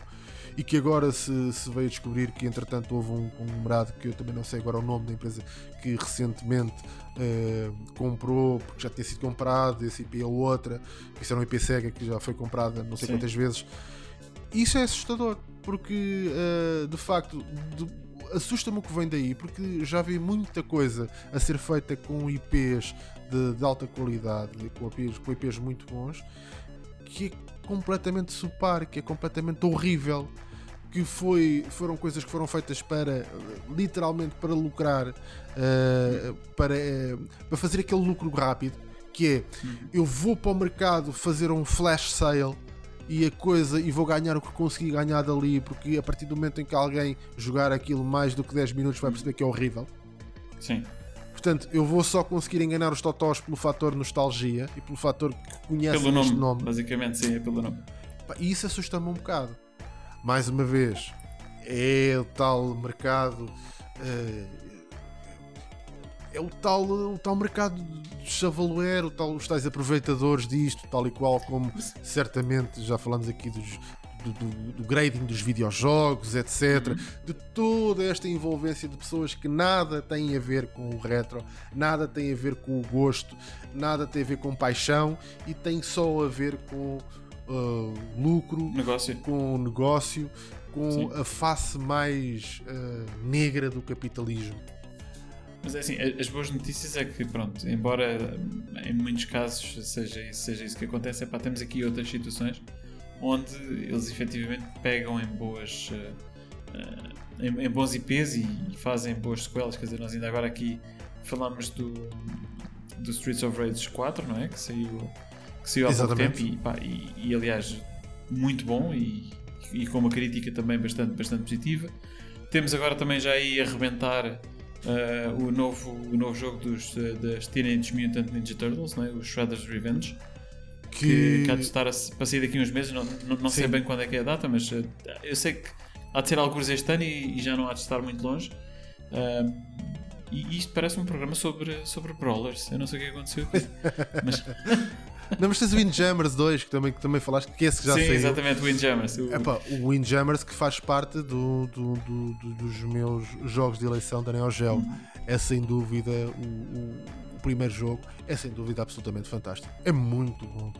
É, são horas de, de, de, diversão num jogo que é, não é mais do que uma reinvenção do Pong. Hum. Porque se pensares bem, o Windjammers, uh, é, uh, é um a mecânica pong, é sim, pong. Sim, é um pong, é exatamente, é verdade. Mas, Opa, sa mas sabes que bom. eu gostava bastante do, do Windjammers e neste momento eu odeio o jogo. Eu odeio o jogo. É difícil. E vou-te explicar porquê. Eu, quando saiu o Windjammers 2, um, ele estava disponível no. E acho que ainda deve estar no Xbox Game Pass. Uh, e eu fui experimentar assim: olha, porreiro, pá, deixa lá ver eu percebi o quanto eu envelheci e os meus reflexos já não dão conta do recado. Opa, e eu, eu, é com cada tareia que eu levo naquilo que eu assim, epá, eu não consigo jogar isto, não consigo. Não sei se sou eu que estou a fazer alguma coisa não, mal, mas. Não, não, eu acho que isso é, é mesmo é mesmo o sinal dos tempos e é, eu acho que é como tudo, é, é uma questão de quando se diz que uh, quem, quem sabe andar de bicicleta nunca esquece. Portanto, é, é mais ou menos, quer dizer, uh, depende de que, em que nível em que, é que o teu nível de, de, de, ciclismo, de dedicação à bicicleta uhum. e aquele nível que tens agora.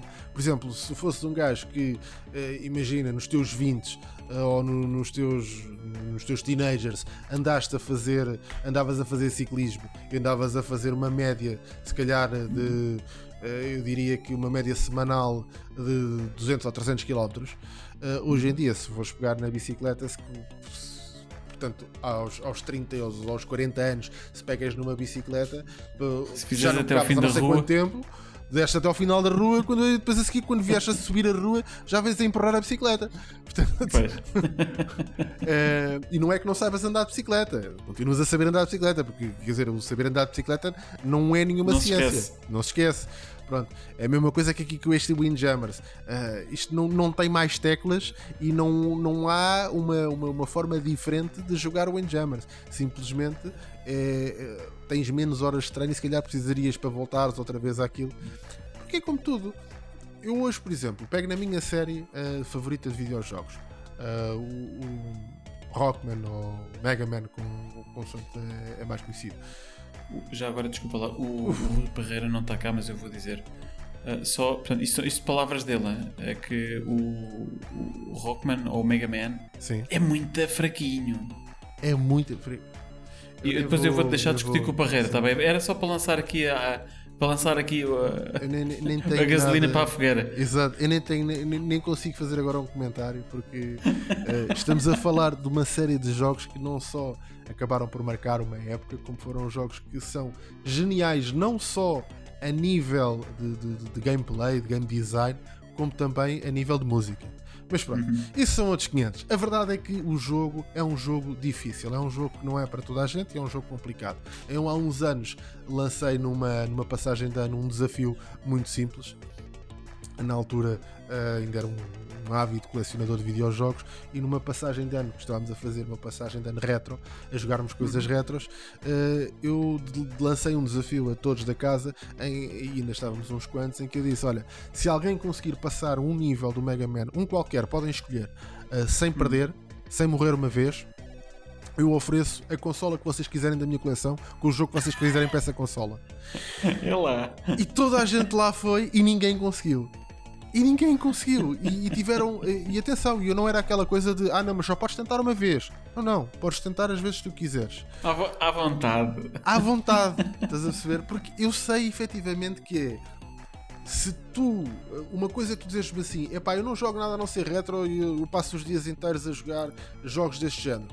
Aí eu. Espera aí. Calma. Aí já, já, já, se calhar já não te ponho esse desafio assim, não é? Agora, se tu não jogas há muito tempo este tipo de jogos por mais que tu na altura fosses o, o supra-sumo disto, já não, o, tu não estás habituado. Uh, uh, mecanicamente tu sabes como fazer as coisas, mas o ritmo a que as fazes é muito mais lento. Pois.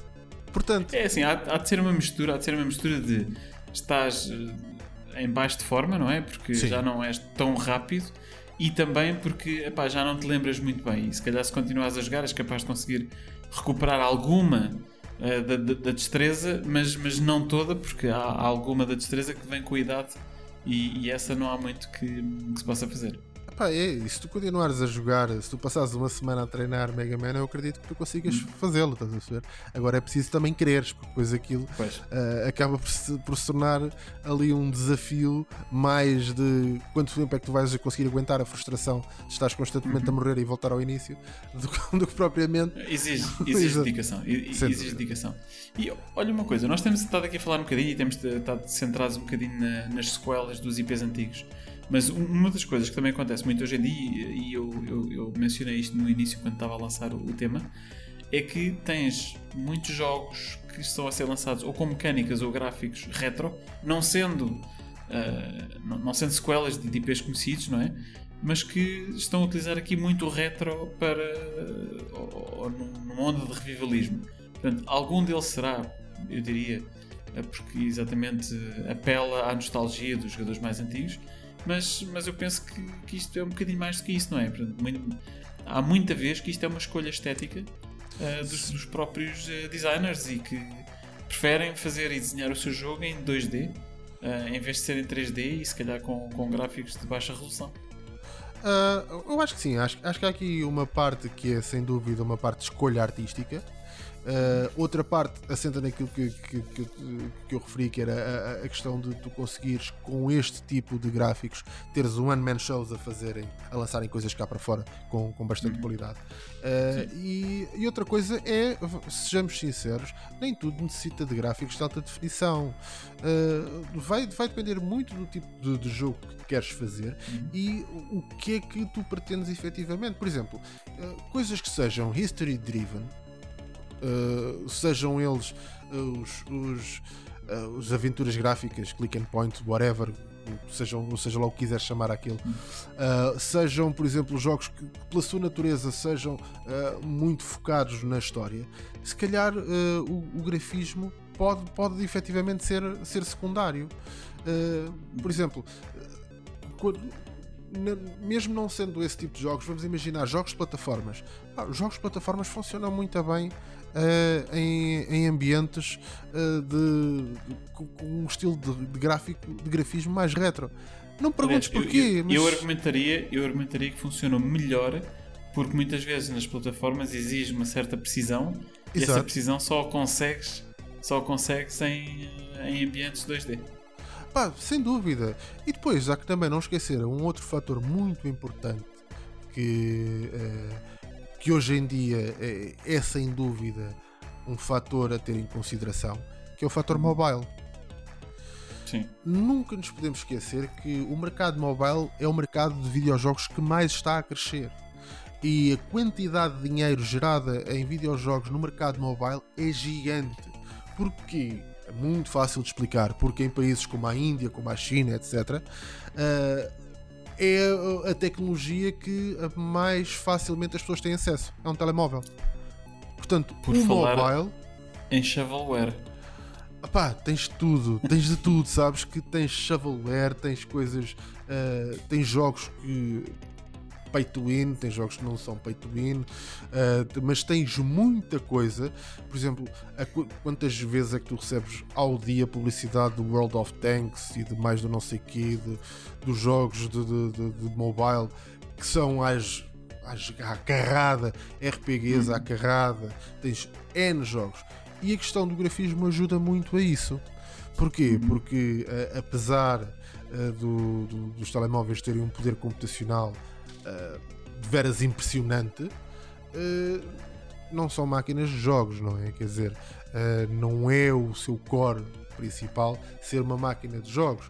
E tu começas a perceber que quando começas a jogar muito começas a ver que o teu equipamento começa a aquecer começa o desgaste da bateria é, é gigante etc uh, e portanto baixares tudo isso e em vez de teres grafismo ultra realista utilizares as coisas um pouco mais retro com uma com grafismos que andam entre o 32 bits e os 8 bits, portanto, uhum. que saltam ali entre uh, a PlayStation, a primeira PlayStation, PlayStation 1 e até se calhar uh, alguns até nos 64, até ali na PlayStation 2, até aos 8 bits, facilita-te muito mais do que teres hoje em dia uma coisa ultra realista uh, em Full HD, etc. e com gráficos de todos XPTOs. Portanto, este é poderá, poderá ser também uma das, da, das questões. Pá, há, há, muitas óticas pelas quais e há muitos motivos pelos hum. quais hum. alguém pode, pode, pode fazer isso ou, ou porque é que existe mercado para isso. Desde, Olha, como e, falámos, desde a nostalgia. de forma, já, já, já que estás a falar no, no mercado, vais bater exatamente uma coisa que eu tinha aqui na, em mente e, e que queria abordar já de seguida. Que é de que forma é que estes jogos, e atenção, eu não estou a falar só de mobile, estamos a falar aqui do, do, do novo retro, uh, portanto, do, do, tema que nós temos estado a discutir em geral. De que forma é que estes jogos conseguem competir ou, ou podem competir com os jogos AAA atuais e, e, onde é que eles cabem no mercado que nós temos? Hum. Uh, bem, competir eh, eu não, não acho que seja, seja possível, porque aqui é a mesma coisa que estivermos a falar do, de pensar em um Rossi competir com um Hamilton. Portanto, uh, o Rossi é muito bom nas motas e o Hamilton é muito bom nos carros. E, e- e ambos são muito bons no seu. Uh, no- ambos fazem parte e são, são excelentes para quem adora hum, desportos motorizados, mas um nas motas e outro nos carros. São dois, são dois universos completamente paralelos uh, e que podem perfeitamente coexistir e devem coexistir, uh, e, mas acho que não se tocam. Acho que uh, os, os AAAs são jogos com budgets gigantescos e devem no ser. É isso, no fundo, que, que- que acaba por ser uh, o espírito de um AAA: é teres uma, um investimento brutal. E são esses os jogos e são essas as companhias que nós esperamos que nos tragam coisas novas, coisas diferentes, etc. E tu não esperas isso de um indie. Muito sinceramente, aquilo que tu esperas de um indie eh, não é a mesma coisa que tu esperas de um AAA. Tu não podes, ou não esperas certamente, eh, a mesma coisa de uma CD Projekt Red e se calhar eh, o, o, o, ai, como é que se chama? o Cyberpunk pode ser um bom exemplo disso. Não esperas o mesmo que, esperava, que esperas do, do sei lá, do- uma empresa qualquer, olha, da empresa que fez eh, o, o Octopath Traveler ou da, da empresa que fez o Windjammers 2. Não há o mesmo, a, a- mesma expectativa porque estamos a falar de coisas muito diferentes. Estamos Do a falar de de investimentos. Repara, do ponto de vista técnico eu concordo contigo. Uhum. Mas por outro lado, é nos indies é que tu tens muitas vezes inovação ao nível da jogabilidade. Que as grandes, as grandes empresas não querem arriscar. Porque, e e percebes, porque assim os orçamentos são completamente diferentes, não é? eu ao nível da jogabilidade Mecânicas de jogo, tem. É? Mecânicas Portanto- de jogo, sim, mecânicas de jogo. ah, ok, ah, consigo, consigo perceber que, que sim, porque aí lá está. É, infelizmente, mas também te digo que isto é uma coisa muito de, de- de- do universo, muito ah, da, última, da, última década, ou se calhar ah, um pouco mais do que isso. Para mim, há aqui um, um grande. Eu diria que, sei lá, um, um grande cancro, digamos assim, não, não, não é uma expressão que eu gosto de utilizar, mas pronto, não há falta de outra melhor, eh, que, que nos assola a todos, que são as empresas, estas grandes empresas de videojogos, a fazerem coisas que eu acho eh, que eu acharia que eram impensáveis e que eu não consigo associar a estas grandes empresas, que é a fazer eh, os, eh, os Patreons e, e eh, os, eh, os GoFundMes e essas coisas da vida para videojogos o que eu acho absolutamente ridículo. Ah, além disso, acho completamente ridículo ah, aquilo que o, o- modelo Konami que hoje em dia é tão utilizado ah, pela, pelas uma série de, de empresas, nomeadamente a Ubisoft, que, que é o modelo de toma lá o mesmo jogo com uma reskin e eu vendo o mesmo jogo uma, uma quantidade enorme de vezes. E estou a falar no, no Assassin's Creed. Portanto, do Assassin's Creed, muitos dos jogos são reskins da mesma coisa, vezes e vezes e vezes sem conta. Portanto, Quando, quando me falaste no, no modelo Konami, por momentos pensei que ias falar nas máquinas de Pachinko. Não, não, eu falo no modelo Konami porque eh, eles conseguiram fazer uma coisa espetacular que era vender-nos o Street Fighter. de 30 mane- o Street Fighter 2, não sei se tu tens a noção, é, é capaz de ser o videojogo que mais versões tem. Eh, e atenção, não estou a falar de, de versões de, de, de portes, estou a falar de versões mesmo. Eu sei, eu sei, É eu sei o que estás a falar. mundo. E ainda Portanto- hoje, ainda hoje fazem, mas atenção, estamos a falar da Capcom, não da Konami. A da Capcom, desculpa, tens toda a razão, da Capcom, exatamente. Ahm, porque é ridículo, é absolutamente ridículo e que continuamos a fazer porque o pessoal continua a comprar. E, e a verdade é que ah, isto é um modelo horrível de ser seguido, mas há uma série de empresas a seguir e, e a fazer exatamente este mesmo e a, e a lucrar exatamente com este mesmo modelo. Epá, eu custa-me muito ver empresas AAA a fazer, mas elas fazem porque as pessoas permitem. Obviamente, isto, se, se houver dinheiro, não é? Se Pá. houver dinheiro a ganhar, há de haver quem faça.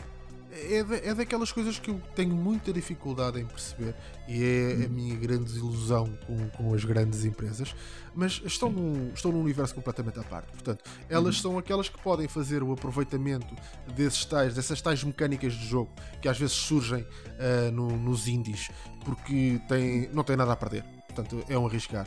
E com, com isso.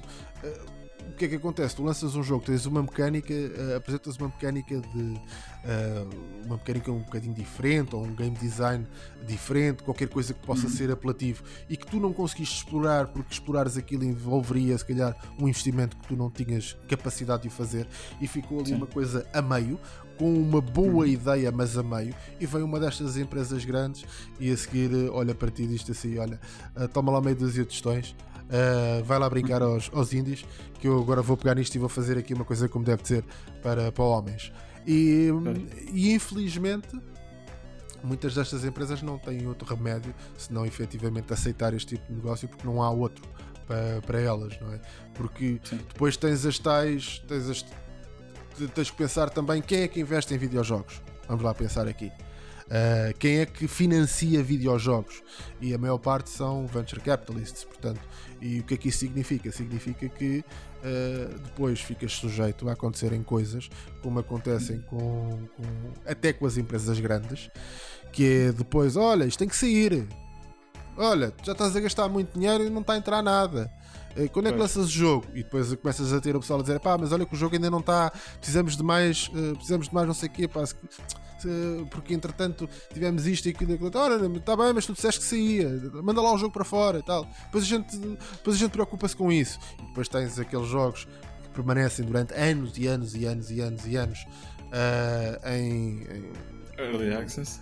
em Early Access, que é para mim um vómito tremendo e que eu acho absolutamente atroz a Steam não ter regras relativamente ao Early Access e permitir que jogos estejam anos em Early Access. Isso para mim é, é impensável. Um jogo Early Access para mim só é aceitável quando tu tens o jogo feito, precisas de ultimar determinados pormenores, queres lançar o jogo já ah, porque houve um compromisso com, com, com quem te financia, ah, ou tu precisas de mais algum mais algum poder de compra, digamos assim, para conseguir chegar àquele ponto que tu estás a, a imaginar, mas que é uma coisa que já está devidamente planeada e que te vai demorar seis meses, um ano. Quando tu tens jogos em early access durante mais do que isso, para mim é um rip-off tremendo, porque já sabes que dali não vai sair nada. E eu vou-te falar de verdade. um jogo que estou a jogar atualmente eh, que, que, é uma, que é uma dor de alma porque não tens alternativa e com muita pena minha e que, e que continua em early access depois de já ter saído há não sei quantos anos, que é o Atlas. Não sei se conhece o Atlas, um jogo de Nunca- piratas. Não, nunca joguei. Nunca joguei. Pronto. Eh, já jogaste o Ark? Survival Sim. Evolved? Sim, sim, sim, sim, sim. Mesma mecânica, mesmo motor gráfico. Ah, No entanto, é um jogo de piratas. Pronto. Ok. Continua em Early Access. Há anos e anos e anos em Early Access. E eu não consigo. n- não consigo continuar Se a calhar já perceber- não sai, não é? ah, não, quer dizer, Access. ele para mim já não vai sair daquilo, porque a verdade é que é assim, vão continuando a fazer alguns patches. Tu vais ver a, a descrição deles porque que aquilo está em Early Access, porque nós temos uma visão megalómana sobre o que deve ser, e entretanto vão lançando ah, pequenos patches e o pessoal vai. ah, tem um jogo que, pá, tem coisas ali que, que são ah, um desperdício porque estão nas mãos das, das pessoas erradas. Porque se estivessem nas mãos das pessoas certas, poderias ter aqui o melhor. eh, se, se, se o GTA eh, e se o.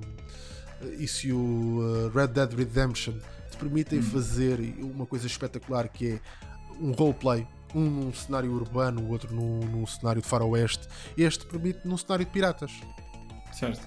e de navegadores e de exploradores, etc. Portanto, tens um nicho uh, de de mercado que não é assim tão nicho, porque eh, felizmente o mercado de, de roleplayer é um mercado que, que gosta de, de dar assim um salto e de, e de agora vou para aqui, agora vou para ali, agora vou experimentar este, agora vou experimentar aquele. Portanto, certamente a coisa poderia ser muito boa. Mas que não é porque não há, não, não sinto que haja um empenho efetivo das pessoas que estão por trás deste projeto. Lançaram uma coisa, a coisa teve alguma tração, mas depois não tem mais tração porque eles próprios, quem está por trás disto, não faz um melhor investimento e não faz um maior investimento no jogo. Portanto, voltando à questão e centrando aqui na questão que tu tinhas, pergun tinhas perguntado, que era se, se, se, estes jogos com, com estes grafismos que sobretudo se encaixam no mercado indie se podem competir diretamente com os AAAs, eu digo que dificilmente podem competir. Vai acontecer muita coisa, uh, como tu dizias, eu concordo 100% que é, uhum. vai haver muitos AAAs a copiarem mecânicas destes jogos indies e, uhum. e vai haver uma, uma mão cheia de indies que vão passar uh, uh, num futuro não muito, não, não muito chato, a passarem a ser empresas AAAs. Agora, uhum. acho que são mercados que correm paralelamente e devem correr paralelamente e não devem competir uns com os outros. Acho que fazer uma coisa com. Uh, se, eu, se eu te disser assim, olha, faz-me o melhor prato que tu conseguires com 10 euros. Uh, não pode estar na mesma lista do que faz-me o melhor prato que tu conseguires com um orçamento ilimitado. Não é justo sequer colocar estes dois pratos uhum. a, a, a competirem um com o outro. E atenção, não é seguro, e, e vamos, vamos pôr os pontos nos is, não é seguro que consigas confeccionar, que alguém com um orçamento ilimitado consiga confeccionar ou seja, que confeccione sempre o melhor prato que alguém que o confecciona só com 10 euros. Sim. Isto não é seguro. Sim. Atenção, uma coisa é. E has, dizer... ter, e has ter pessoas que não gostam de, de, de, dos pratos muito caros, não é? Exatamente. E preferem a comida mais caseira. Vá. Eu só digo é que não podem competir por toda a máquina que têm por trás, porque seja a máquina hum. de marketing, seja a máquina uh, de. seja a quantidade de, de developers, quantidade sim, de dinheiro que podem pôr em cima. É só por isso é que eu acho que uh, mais do que não poder, eu acho que não devem hum. competir com hum. esse mercado. Acho que deve ser um mercado que pode eventualmente ser um, um objetivo de algumas dessas empresas, mas Sim. que acho que ser um objetivo é uma coisa, querer fazer competição direta com eles vai ser muito difícil porque uh, estamos a falar de arcabouços financeiros completamente diferentes. Completamente. Eu, eu, eu, concordo contigo. Eu quis, quis, lançar a pergunta porque uh, gostava de ouvir a tua opinião, e, mas, mas eu concordo em absoluto contigo. Acho que são, são dois mercados que correm em paralelo, uh, não tem que se canibalizar de todo. Uh, é verdade que, ok, canibalizam-se numa coisa que é todos eles estão a lutar pelo nosso tempo e pela nossa disponibilidade. Uh, mas, mas penso que, mesmo financeiramente, nem sequer estamos a falar da mesma coisa, não é? Portanto, um indie, muitas vezes, um jogo destes é vendido por 10 euros, por 15 euros, e um AAA é vendido por 70 ou 80, ou, ou seja lá quanto é que, quanto é que custa agora, uh, ou custam agora algumas das versões que, que temos. Portanto, sim, estamos de, estamos de acordo. Olha, uh, conversa muito interessante. Acho que, acho que conseguimos uh, capturar aqui uh, algumas coisas muito importantes relacionadas com, com, com este tema. Uh, e se estiveres de acordo, íamos agora passar aqui às nossas memórias do baú. O que é que tu achas? Opa, acho excelente. Vamos, vamos a isto. Memórias do baú. Queres, então, queres, queres começar tu? Sim, pode ser, pode ser. Olha, o, a memória que eu trago aqui hoje é uma memória relativamente simples um, e, e, vais perceber imediatamente até pelo, pelo tema. Portanto, o, o tema é copiar jogos em Odivelas. Um, ora, porquê Odivelas? Até porque convém explicar, porque nem toda a gente sabe bem onde é, onde, é, onde é que fica Odivelas neste, no, aqui, no país. Um, é assim, eu uh, sou nascido e criado basicamente na, na Pova de Santo Adrião, que é uma vila, uh, mesmo às portas de Lisboa. Uh, e mesmo ao lado uh, temos Odivelas, portanto, que é, o, que é uma cidade, é um, aliás, é um, é um conselho neste momento. E eu tinha alguns amigos em Odivelas que, que tinham, que tinham computadores, como eu, Pá, e eu, muitas vezes durante a semana, assim que as aulas terminavam, porque eu tinha, tinha aulas de manhã, da parte da manhã, uh, arrancava de casa com uma ou duas caixas de disquetes debaixo do braço e lá ia ao Bruno da Pova de Santo Adriano até Odivelas, que era um percurso que me demorava pá, sei lá, pá, uma meia hora ou 45 minutos para cada lado. E lá ia ao Bruno uh, ter com os amigos para ver se havia alguma novidade ou alguns, uh, algum jogo novo não é? que pudesse ser, ser interessante para mim. Ora, esta, esta caminhada, muitas vezes, acontecia-me eu chegar lá, é pá, está aqui um jogo espetacular, e eu, é pá, que giro e tal, deixa lá ver. Jogava com eles uns minutos e depois pedia, pá, vamos, grava-me isso então para eu levar para casa. E lá vinha o Bruno, mais 45 minutos a pé até chegar a casa. Excelente, pá, com um jogo novo, entusiasmadíssimo e prontinho para, para começar a jogar. Ora, começava ou a tentar eh, descompactar as disquetes ou a tentar instalar os jogos no, no disco. O que é que me acontecia? É pá, a disquete tem um erro. Isto, pronto, é assim para, para a malta mais nova, não se esqueçam. A disquete era aquela coisa igual uh, ao símbolo do save que vocês ainda hoje veem nos jogos todos. Normalmente aquela, aquele símbolozinho azul para gravar os jogos. Um, portanto, isso é uma representação daquilo que era uma disquete que continha. Uh, na altura dependia, porque eles tinham de, de, de, vários, de vários formatos, mas vá, tinham 1.44 megabytes. Um, e, e, eram pá, altamente, altamente, altamente falíveis. Uh, as disquetes estragavam-se com uma facilidade incrível. E então acontecia-me, eu chegava a casa e, e estava a instalar na terceira ou na quarta disquete e pimbas, está a disquete estragada. Ora, o que é que fazia o Bruno? Deixa lá ver, olhava para o relógio, ainda dá tempo.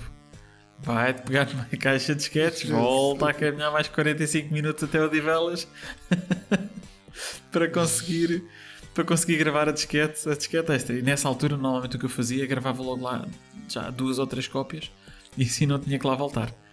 Um, e pronto, é assim. E normalmente conseguia sempre, conseguia sempre uh, recuperar e, e conseguir jogar os jogos, mas eu tenho um jogo um, que é o Solar Winds, que se chama Solar Winds The, The Escape, que é um bocadinho mal comparado, jogas um bocadinho como o Star Control, portanto, visto de cima, é um jogo de naves, Pá, e eu sempre tive muita curiosidade, porque eu sou um grande fã de, de Star Control, eu sempre tive uma grande curiosidade em relação a este jogo, que eu nunca consegui satisfazer, porque eh, se eu me recordo das 3 ou 4 vezes que eu fui ao Odivelas buscar este jogo, nunca consegui. Estes sketches tinham sempre um problema qualquer.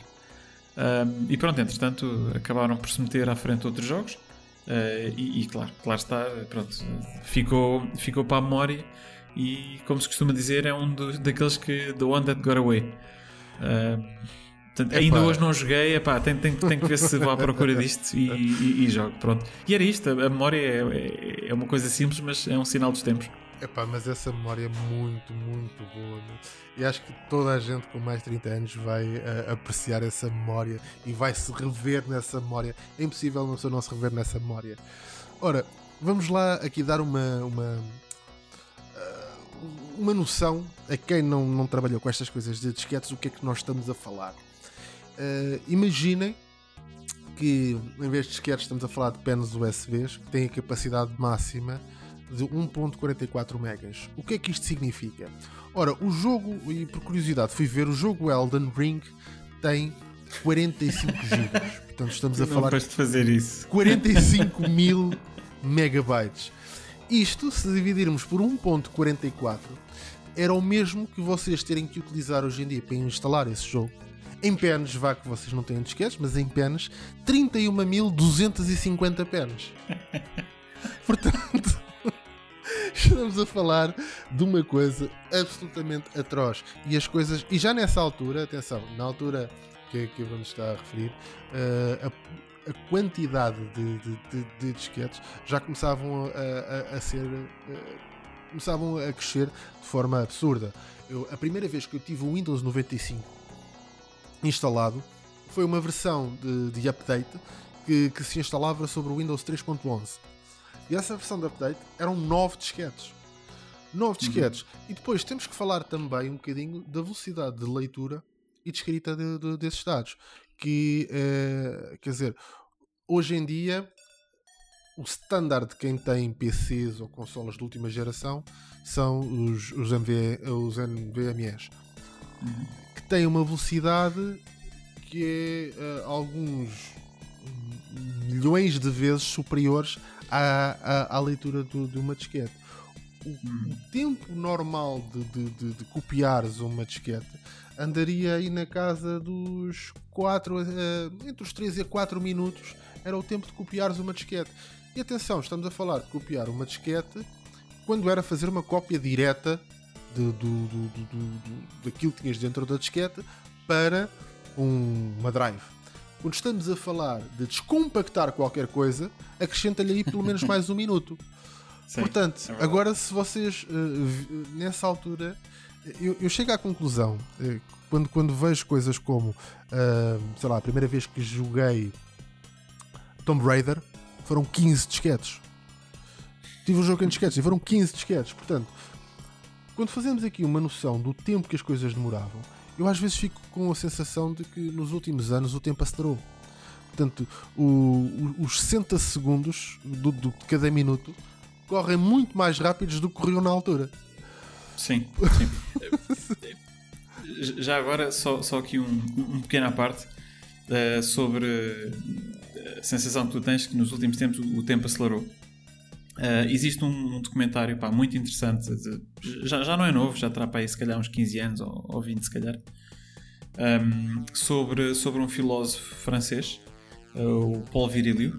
Uh, portanto, o documentário chama-se Penser la vitesse, ou seja, pensar a velocidade, uhum. um, e que aborda exatamente o quão a nossa sociedade tem vindo a acelerar a velocidade a que nós fazemos as coisas e de que forma é que isso para nós se torna mais difícil enquanto seres humanos, porque nós chegamos a um, chegamos a um limite onde a nossa compreensão daquilo que é a unidade mínima de tempo uh, nós já não conseguimos perceber. Portanto, quando nós falamos num, num nanosegundo, o ser humano não tem à sua disposição uh, nenhum sentido que lhe permita percepcionar um nanosegundo. Um segundo nós conseguimos perceber, um nanosegundo nós já não conseguimos e que isto, isto traz aqui uh, alguns problemas de, uh, de, dissociação que as pessoas têm uh, às vezes com a sociedade e algumas das dificuldades que nós temos hoje em dia em lidar com o ritmo a que a vida Sim. acontece e que está exatamente relacionada com isto. Portanto, se tiverem interesse, fica só aqui uma nota, é um bocadinho, é um bocadinho à parte, mas fica aqui uma nota, é um, é um documentário muito interessante um, para, para, recomendar, para recomendar aos nossos ouvintes. Sobre estes sketches, deixa-me só acrescentar uma coisa. Isto era particularmente doloroso se estivesse a jogar um, ou num Commodore Amiga ou num PC sem disco rígido, jogos Exatamente. de aventura gráfica. Portanto, os jogos de aventura gráfica na altura uh, eram conhecidos porque tinham muito texto e bastantes, bastantes gráficos e, uh, e eu vou dizer aventuras de point and click também, porque não, não, não vai alguém bater-me porque há quem, há quem diga aventuras gráficas e outros dizem aventuras point and click. Um, mas nesta altura era muito comum as aventuras gráficas começarem a, a crescer em termos do, do, do, número de disquetes que utilizavam. Um, de tal forma que um, acho que o último, o último Monkey Island, portanto, o Monkey Island 2 para a Amiga, que foi o último que saiu para essa plataforma, tinha 12 disquetes, não, não 11 disquetes, creio que eram 11 disquetes. Um, e existe inclusive uma piada no primeiro jogo, portanto, no primeiro The Secret of Monkey Island, um, onde nós, quando estamos perdidos na floresta à procura do, do Swordmaster, uh, encontramos um tronco de uma árvore e se nós tentarmos interagir com ele, ele pede-nos para introduzir um, a disquete 22. Uh, mas a disquete 22 não existe, portanto, isto basicamente é uma piada, não é? Portanto, tu, tu, tentas duas ou três vezes, carregas e depois ele diz: Olha, não, não consegui encontrar a disquete 22, portanto, Uh, e isto é uma piada que só existe nas primeiras versões do jogo, porque uh, a LucasArts recebeu na linha de apoio tantas chamadas, tantas chamadas de pessoas a dizer que ah, eu comprei o jogo e não vinha com a disquete 22 e agora vem-me aqui a pedir a disquete 22, portanto podem-me enviar. Isto aconteceu tanta vez que eles decidiram retirar uh, essa piada das versões uh, posteriores do jogo exatamente para não terem que lidar com a quantidade de chamadas que isto estava a gerar. Opa, é, é, parece que estamos aqui a fazer um, um segmento do, do, chamado Mock the Technology, mas é verdade que um, eh, felizmente a fiabilidade das coisas foi, foi aumentando porque era desesperante. Uh, era desesperante vocês imaginem, não é? Estar a instalar um jogo e a vossa oitava disquete falhar é desesperante. É, é, lá está. Nós nessa altura, e muito também, eu acho que é muito também pelo tipo de jogos que estávamos habituados a jogar, conseguíamos lidar com essa frustração de uma forma muito, muito diferente, porque uh, eu hoje em dia, quando, quando tu disseste Pá, eu estava a tentar instalar o, o, o SolarWinds pá, e de repente tive uma falha uh, a uma disquete que eu, que eu não li ou que está corrompida, etc. E, e, então o que é que eu tive que fazer? Epá, tive que ir outra vez à casa uh, do meu colega, fazer mais 30 ou 40 minutos para lá, mais 30 ou 40 minutos para cá, para, para isto fazer. Hoje em dia, quer dizer já tinhas dado 3 ou 4 murros na consola, mais arrebentado a televisão com um bastão e tal. Porque imagina o que é, tu, tu estares à espera de um jogo, não sei quanto tempo, vamos imaginar, tu estás à espera de um jogo uh, para release, não sei quanto, não sei quanto tempo, te, anunciaram que o jogo ia sair, portanto estás meses na ansiedade de receber o jogo, chega o dia de receber o jogo, vais à loja para comprar o jogo, tens uma fila enorme de pessoas à tua frente, não é? Depois ficas ali, que é o, é o processo de copiar o jogo, portanto ficas ali naquela Sim. fila a mamar com aquela, com aquela fila durante pai duas, duas horas. Depois a seguir vais até casa, mas vais transportes, não podes ir de, de carro, vais transportes, uhum. portanto apanhas ali com 40 minutos de transporte até casa, chegas a casa, metes aquela porcaria e aquilo está a instalar, estás todo contente e não sei o quê, ah, tal no 93, 94, 95, pau, há um erro, tal, desinstala uhum. tudo e. Quer dizer, e, e hoje em dia, Epá. hoje em dia as pessoas reclamam que tens um jogo que é lançado e que tu tens que esperar 30 minutos para ele descarregar o jogo da net e instalar na consola. E há malta Sim. que reclama com 30 minutos. Oh. Uh, é... Eram outros tempos. É, pronto, eram sinais outros tempos. Aliás, eu tenho a minha nostalgia uh, pelas disquetes em particular. Um, é pelas histórias, porque acho que tenho histórias engraçadas e, e, tenho, e tenho boas recordações mas não gostaria de voltar atrás. A única hum. coisa que eu tenho de saudades é do som. Eu, eu adorava aquele, o som do Drive quando fazia o spin-up e começava a ler estes sketches. Pá, há ali um, tenho aí um, uma coisinha de nostalgia para com o som, mas de resto, ainda bem que desapareceram e que estão no passado, não fazem falta nenhuma. Eu, eu há, há, há duas tecnologias que, uh, que também não, não tenho saudades nenhumas: disquetes e cassetes. Hum. Cassetes tanto nos videojogos como a nível de, de, de música. Uh, a nível de música, por um simples facto, que é. Um, normalmente há aquela tendência de achar que ah, a cassete era muito má. Não era a cassete que era muito má. Nós, o, o problema é que era assim: tu para teres uma cassete verdadeiramente boa eram muito caras e nós cassetes virgens para gravar e nós não, não íamos para essas, íamos para aquelas íamos cassetes. para as rascas. Ferro! Aquelas cassetes muito tamanhosas. Uh, e os próprios equipamentos que nós tínhamos em casa, tanto para gravar como reproduzir, eram muito fracos. Também não eram bons. Epá, eu, eu, eu já assisti uh, a áudio proveniente de cassetes. Num, num leitor de cassetes, como deve ser um Nakamichi Dragon, que custa algo, Sim, mas isso, dezenas isso é de milhares isso, isso de é euros. Ferrari, isso é a Ferrari dos, uh, Exatamente. dos leitores. Portanto, dezenas de milhares de euros custa, custa, custa um leitor daqueles em, em condições.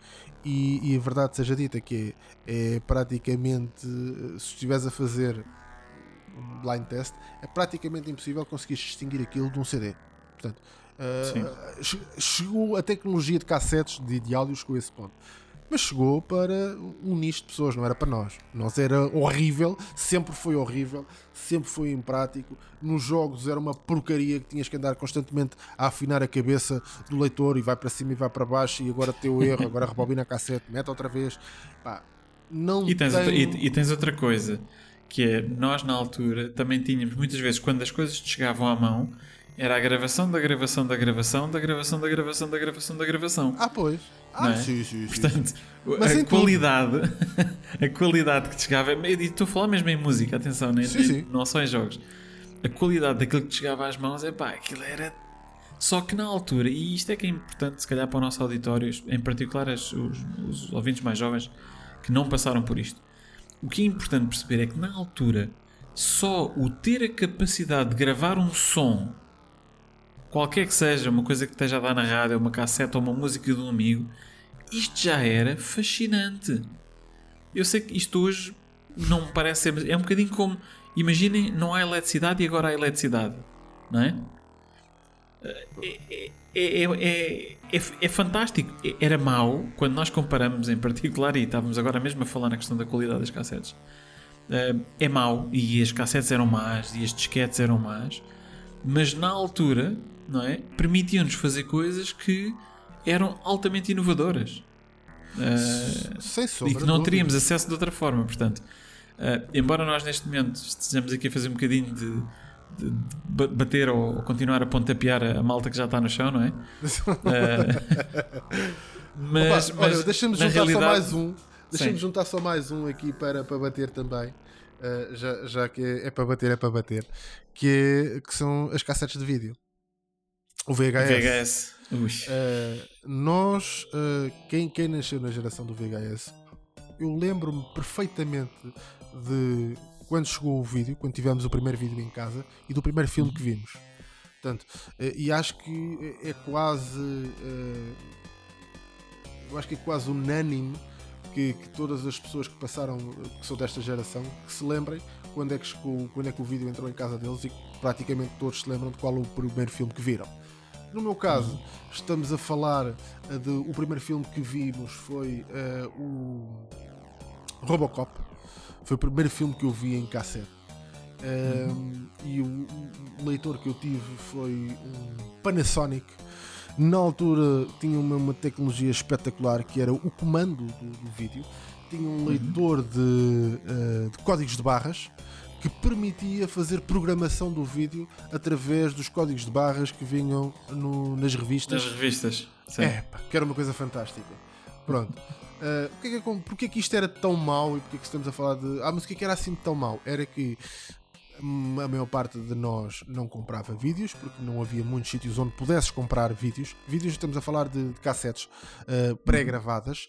Portanto, tu tinhas duas opções: ou gravavas qualquer coisa na televisão com uh, numa fase inicial toda a gente isto passou sempre por, toda a gente fez isto que é numa fase inicial quando tens a primeira vez o gravador e gravas da televisão és aquele gajo que uh, mete stop quando chega o intervalo e começa a gravar quando acaba o intervalo. Isto só dura as primeiras duas ou três vezes. Depois, cá, caguei. Fogo. Vai tudo.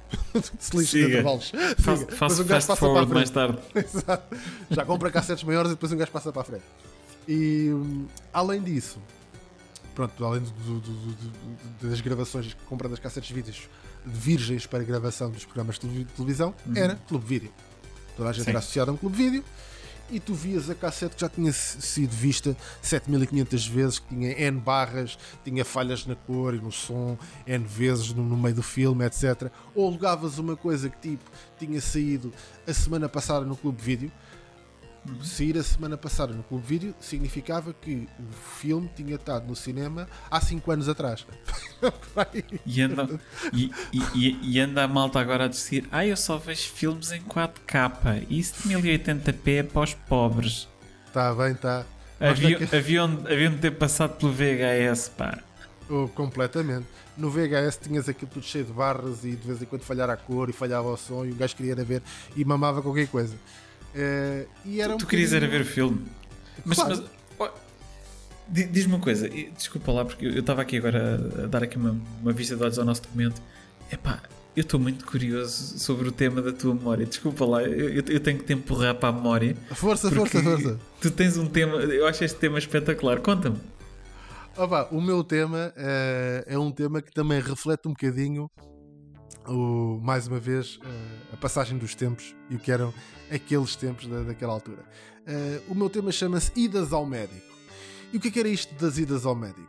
Bem, uh, quem nasceu na mesma altura que eu e, e, aqui na mesma zona, porque nós somos da mesma zona, eu sou da Ramada e uh, o Bruno é de Odivelas, o que significa que o Bruno é de desculpa de, da Póvoa de Santo Adrião. Da Póvoa. Portanto, são duas freguesias de Odivelas. Uh, a minha é na zona norte, a dele é na zona sul. Portanto, e o que é que acontece? Na altura uh, não havia os terminais, o terminal da rodoviária, que eram as caminhonetes que vinham até à minha zona, era em Entre Campos. Uhum. E portanto, uh, a, além disso, era, era uma coisa que em crianças, não havia cá Ubers, não havia cá nada dessas coisas, táxis jamais em tempo algum, era só em última instância, porque uh, não havia dinheiro para essas coisas, portanto havia transportes públicos. E os meus pais iam de transportes públicos para o trabalho, não havia cá nada destas coisas de, de modernices de ir de carro para o trabalho ou coisas do género, ou de entrar diretamente no metro, portanto ia-se de autocarro, e do autocarro apanhava-se o metro, e do metro apanhava, e do metro às vezes ainda se apanhava o elétrico, portanto era um, era um, um festival, de, era um número de horas infindável. E o que significava que as idas ao médico em, em, pequeno, sobretudo porque eu, no meu caso, eu comecei a usar óculos com um ano e meio Uh, felizmente a situação corrigiu exatamente porque comecei a usar óculos muito cedo, mas isso significava que eu na altura comecei ainda por cima com uma graduação muito elevada e eu tinha que ir ao médico de X em X tempo para fazer a avaliação uh, da, pronto, da graduação, a afinação da uhum. graduação e também tinha os outros vários médicos todos temos que ir quando somos miúdos e que vamos com mais frequência e temos aquelas coisas todas de ir ao otorrino, ir não sei o quê, ao pediatra e mais isto e mais aquilo. Uhum. Isso implicava que uh, o dia fosse passado no trabalho dos pais, porque os pais também não podiam faltar o dia todo para irem connosco à consulta e lá íamos nós para o trabalho dos pais. E normalmente, eu lembro-me uh, muito bem disto, no trabalho da minha mãe era um trabalho diferente em que não havia tantos computadores, eh, era uma coisa mais. Eu lembro-me da minha mãe, na altura de, trabalhava no Instituto de Gestão Financeira da Segurança Social e o que fazia era basicamente tinha uma calculadora daquelas que fazia um barulhão enorme tinha uma fita de papel e ela passava o tempo a fazer contas e não sei o quê. E o meu pai já era diferente. O meu pai era programador, eh, muito nos primórdios da informática, e então na sala que ele tinha, na sala onde ele trabalhava, na sala de informática, havia um único PC e uh, cada um trabalhava uh, num, num terminal. O que é que era isto do, dos terminais? Basicamente, imaginem vocês que têm uma caixa uh, que basicamente essa caixa mostra-vos um. Está-vos a mostrar um sistema operativo, mas que não está. Uh, esse sistema operativo não está num computador que vocês têm ao vosso lado. Está num. Imaginem num data center, está num. É um servidor, portanto, está num servidor, e vocês todos estão conectados àquele servidor e acerem todos ali. Isto, isto para, para, a malta, para a malta mais nova, uma vez mais, isto é o cloud computing dos anos 80. Exatamente. Exatamente cloud computing dos anos 80. Portanto, Só que em vez de estar o servidor nos Estados Unidos, estava numa sala ao lado. Exatamente. Uma sala ao lado que uh, tinha a dimensão de uma sala efetiva, portanto, uhum. uh, refrigerada. O, eu lembro-me cada vez que iam mudar os discos uh, de, de, do servidor IBM eh, que era uma coisa fantástica, porque o, o, os discos vinham num compartimento que, fa, que faz hoje em dia lembrar uh, aquelas coisas que vocês já devem ter visto, aqueles taparoeiros para bolos que são os tupperwares que têm uma, uma, base e depois em cima uma tampa de plástico, não é? E depois aquilo roda-se para encaixar a parte de cima na parte de baixo e é Sim. é uma coisa engraçadíssima. E era assim que eram os discos. E lá ia o senhor transportar um coisa com quatro, aquilo tinha três, desculpa, eram era dois, dois, três, quatro e cinco discos. Numa, numa, num único container e lá o senhor com aquilo, chegava lá, encaixava aquilo, aparafusava no manipulo em cima e lá tinham, cada disco daqueles tinha um mega. Portanto, estamos a falar de discos do tamanho maiores que um disco gigante. de vinil, gigante, um mega. Portanto, uma coisa assim alucinante. E então, foi nessa altura que eu comecei a jogar jogos de computador, nomeadamente o jogo Prince of Persia. Porquê? Porque todos eles, uh, e, e aquele PC, eu desconfio que aquele PC nunca serviu para trabalhar. basicamente eram todos programadores e quando mandavam compilar qualquer coisa, o mandar compilar não é como agora. E se alguém nos ouve agora e é programador, mandar compilar um programa que agora é uma coisa que demora segundos, eventualmente se tivermos muito código, minutos, naquela altura demorava uh, muitas horas. Quando eu digo muitas horas, seria uh, o mínimo que, que, que, eu me lembro de. Uh, compilarem programas, e estamos a falar de programas básicos, porque faziam programas de gestão, portanto, podem, como podem imaginar, não há nada destas coisas de, das modernistas de hoje em dia. Portanto, eh, quando mandavam compilar aquilo, eram duas horas que tinham uma mar ali, quando não eram mais. Então o que é que o pessoal fazia? Ia para o PC e no PC tinha jogos. E jogavam.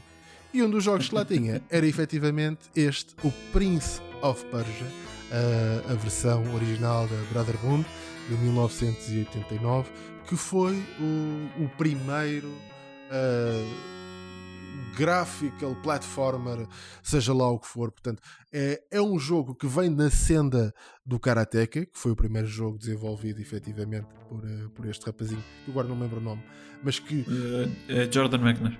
Exatamente. Que basicamente o que ele fez foi uma coisa fantástica que foi introduzir uh, aquela primeira noção de motion capture em jogos, uhum. ter um movimento realístico. Uh, no caso, por exemplo, se quiserem ver vídeos de, de, como foi concebida a animação para o Prince of Persia, podem ir ao YouTube e tem lá vídeos que ele fez a filmar o próprio irmão a subir o muro, etc.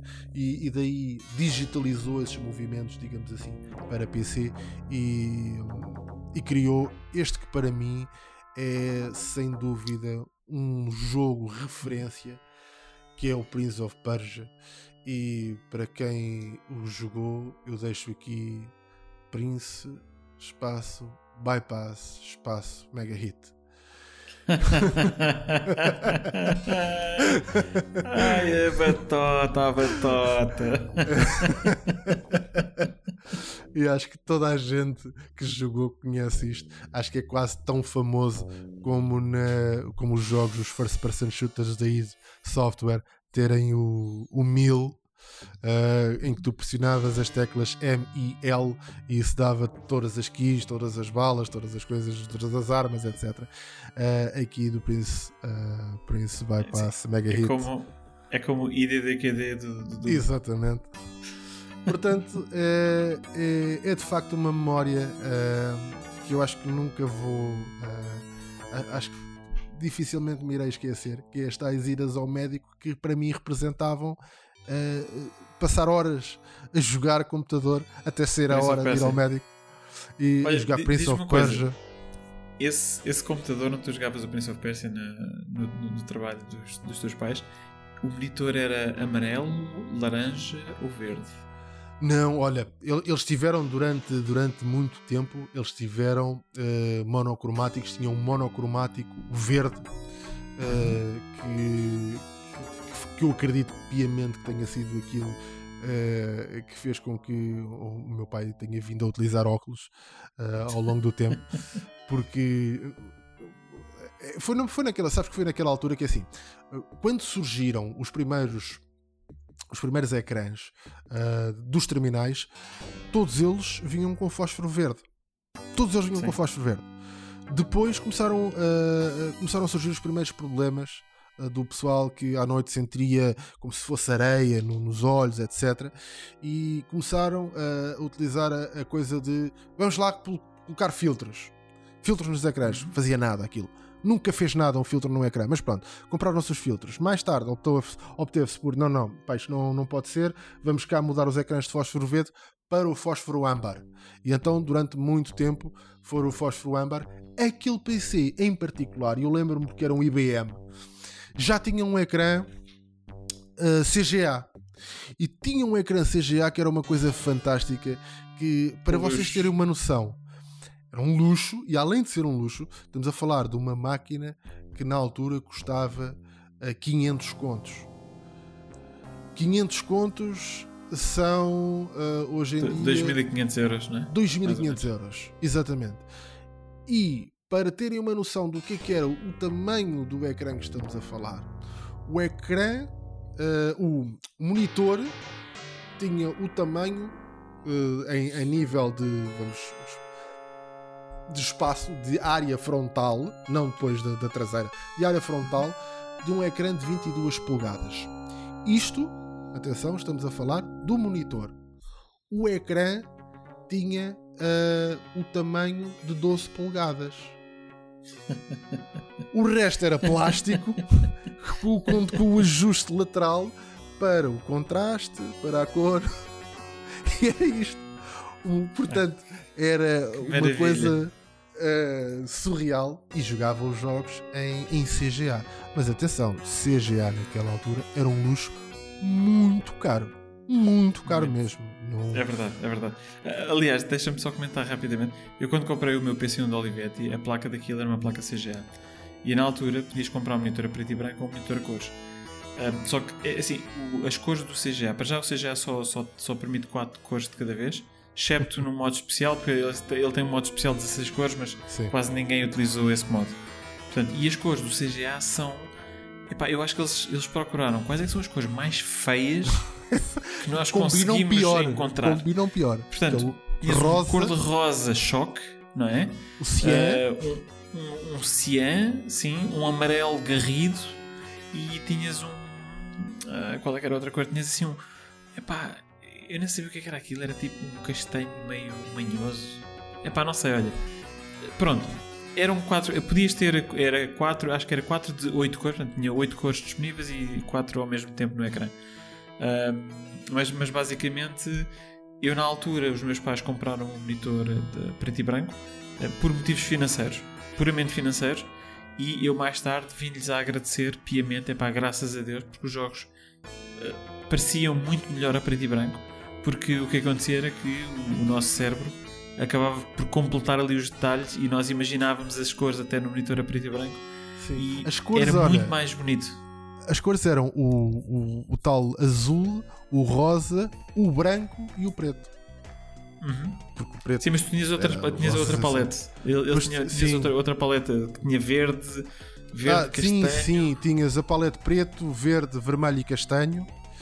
Tinhas outra Pronto. que era o, Era o mau. género de um pronto. arroxeado e de um cinzento. Sim, era sim, sim, muito sim. mau. Muito mau. Sim. Mas pronto, olha, eh, são, ficam aqui as memórias para, para a, nossa, a, a nossa edição de hoje. Eh, e acho que estamos mesmo, mesmo, mesmo, mesmo, mesmo na altura ideal para avançarmos e ouvirmos o nosso, o nosso próximo som da nostalgia. Eh, portanto, vamos aqui ouvir então este, este tema e já voltamos.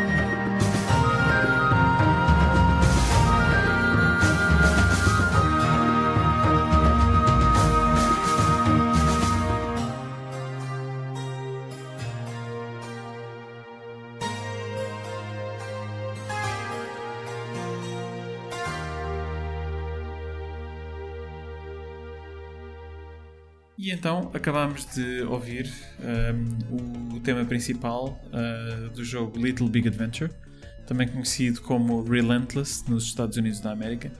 Uh, portanto, um jogo para PC MS-DOS.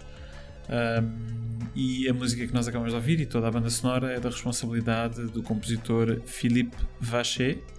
Uh, portanto, um francês que, que aliás, toda, toda, toda a equipa que produziu uh, o Little Big Adventure, portanto era uma equipa francesa. Um, já falámos aqui, aliás, o Frédéric Reynal uh, foi, um dos, uh, foi, foi, um dos game designers deste, deste jogo que era uma mistura entre uma aventura gráfica e um jogo de, eu diria de ação-aventura em, em três dimensões portanto o formato em formato isométrico. Uh, uh, toda a banda sonora do, do, Little Big Adventure é muito bem uh, é muito bem conseguida com bonitas peças orquestrais que ilustram na perfeição o, o jogo e o ambiente de, deste, deste Little Big Adventure. Aliás, o, o, Little Big Adventure é ou está certamente no meu top 5 de melhores jogos de sempre. Uh, portanto, leva uma recomendação máxima da, minha parte. Uh, se nunca tiveram a oportunidade de jogar, vale bem a pena. Uh, o jogo está disponível uh, portanto, nas plataformas digitais do, do costume, portanto no GOG, no Steam. e toda, toda a banda sonora é realmente fantástica. Vale a pena e eu consigo sempre que me sento a ouvir este tema. tem um efeito calmante em mim, não sei porquê. mas, mas que é realmente e que me traz, e que me traz muito, muito, muito boas memórias. Portanto, fica aqui a recomendação do jogo e fica a recomendação da banda sonora se, se gostarem deste tipo de, de temas. Sérgio, eu não sei se alguma vez jogaste isto. Não, olha, estava a olhar para, para o jogo, nunca joguei e, e vou-te ser sincero, uh, nunca joguei para o jogo e olhando para o grafismo, vou-te ser muito sincero a dizer que tenho dúvidas que se na altura me tivesse cruzado com este jogo pelo tipo de grafismo, única e exclusivamente uhum. pelo tipo de grafismo, tenho dúvidas que fosse uma coisa que, que, que me fosse atrair. No entanto, uh, não, estava, estava aqui, estou a ver aqui algumas imagens do, do, do jogo em si. Uh, mas o, o, jogo é exatamente sobre, sobre o que? Consegues resumir mais ou menos? Uh, sim, assim, uh, basicamente nós uh, temos, ou desempenhamos o papel do protagonista, do Twinson, e o jogo começa quando nós estamos na prisão, portanto nós acabamos de ser presos, porque nós vivemos num, num mundo que é um regime ditatorial e nós tivemos sonhos, sonhos proféticos de, de uma deusa que no fundo falava de libertação, da libertação do mundo, e, e isto chegou aos ouvidos do, do, do tirano, portanto, do, do, do ditador, que, uh, que nos prendeu. Pronto, e o primeiro nível, assim que nós arrancamos, temos que fugir da prisão. Portanto, é assim que começa, que começa o jogo. Uh, depois, obviamente, o jogo abre para, uma, uh, para um, um, jogo de exploração do mundo, mas é um jogo basicamente, portanto, tu exploras o mundo, uh, interages com os personagens, tem, tens muito diálogo, muita história, portanto, como, como falei há pouco, como se fosse uma aventura gráfica. Uh, e depois uh, apanhas objetos, interages com os objetos, uh, tens aquelas quests típicas de jogos de aventura, que é ok, tens que ir ali buscar o objeto não sei das quantas, e, mas depois para conseguires aceder ao objeto tens que abrir a porta não sei das quantas e tens um puzzle para resolver. Portanto, por isso é que eu estava a dizer há pouco, é um bocadinho uma, uma mistura entre um jogo de ação-aventura com um jogo de aventura gráfica. É, é um jogo relativamente único, Uh, não, consigo, não consigo apontar outro jogo que, que seja semelhante para, para te fazer a comparação. Um, epá, e é um daqueles jogos. Eu, eu não sei muito bem como é que eu ia te explicar isto, mas estás a ver quando tu vês um filme tipo Os Goonies uhum. ou uh, o Never Ending Story, ok? Que independentemente do, do, do filme ser bom ou mau em si, pá, que te transporta para um mundo de fantasia que te, que te envolve e que te absorve. Uh, o LBA fez isso, aliás, uh, a revista a revista Joystick, uh, portanto que era uma, uma, revista francesa relativamente conhecida na altura, uh, deu a nota máxima ao, ao, LBA. Eu lembro na altura que eles estavam a discutir que era o, é o, o mais belo jogo do mundo. Uh, curiosamente, em Portugal eu não conheço muita gente que o tenha jogado. Portanto, é um jogo que é muito Sim. conhecido, em particular em França, pá, fez um sucesso estrondoso. eu não conheço muita gente que o tenha jogado. Uh, epá, e tenho imensa pena porque o jogo é excelente. É que não é bom, é excelente. Ok, olha, um, acho que é um jogo que se calhar tenho que lhe dar uh, uma oportunidade. Pá, eu tenho mesmo é que passar. Uh, tenho, tenho mesmo que passar aqui a, a, a parte.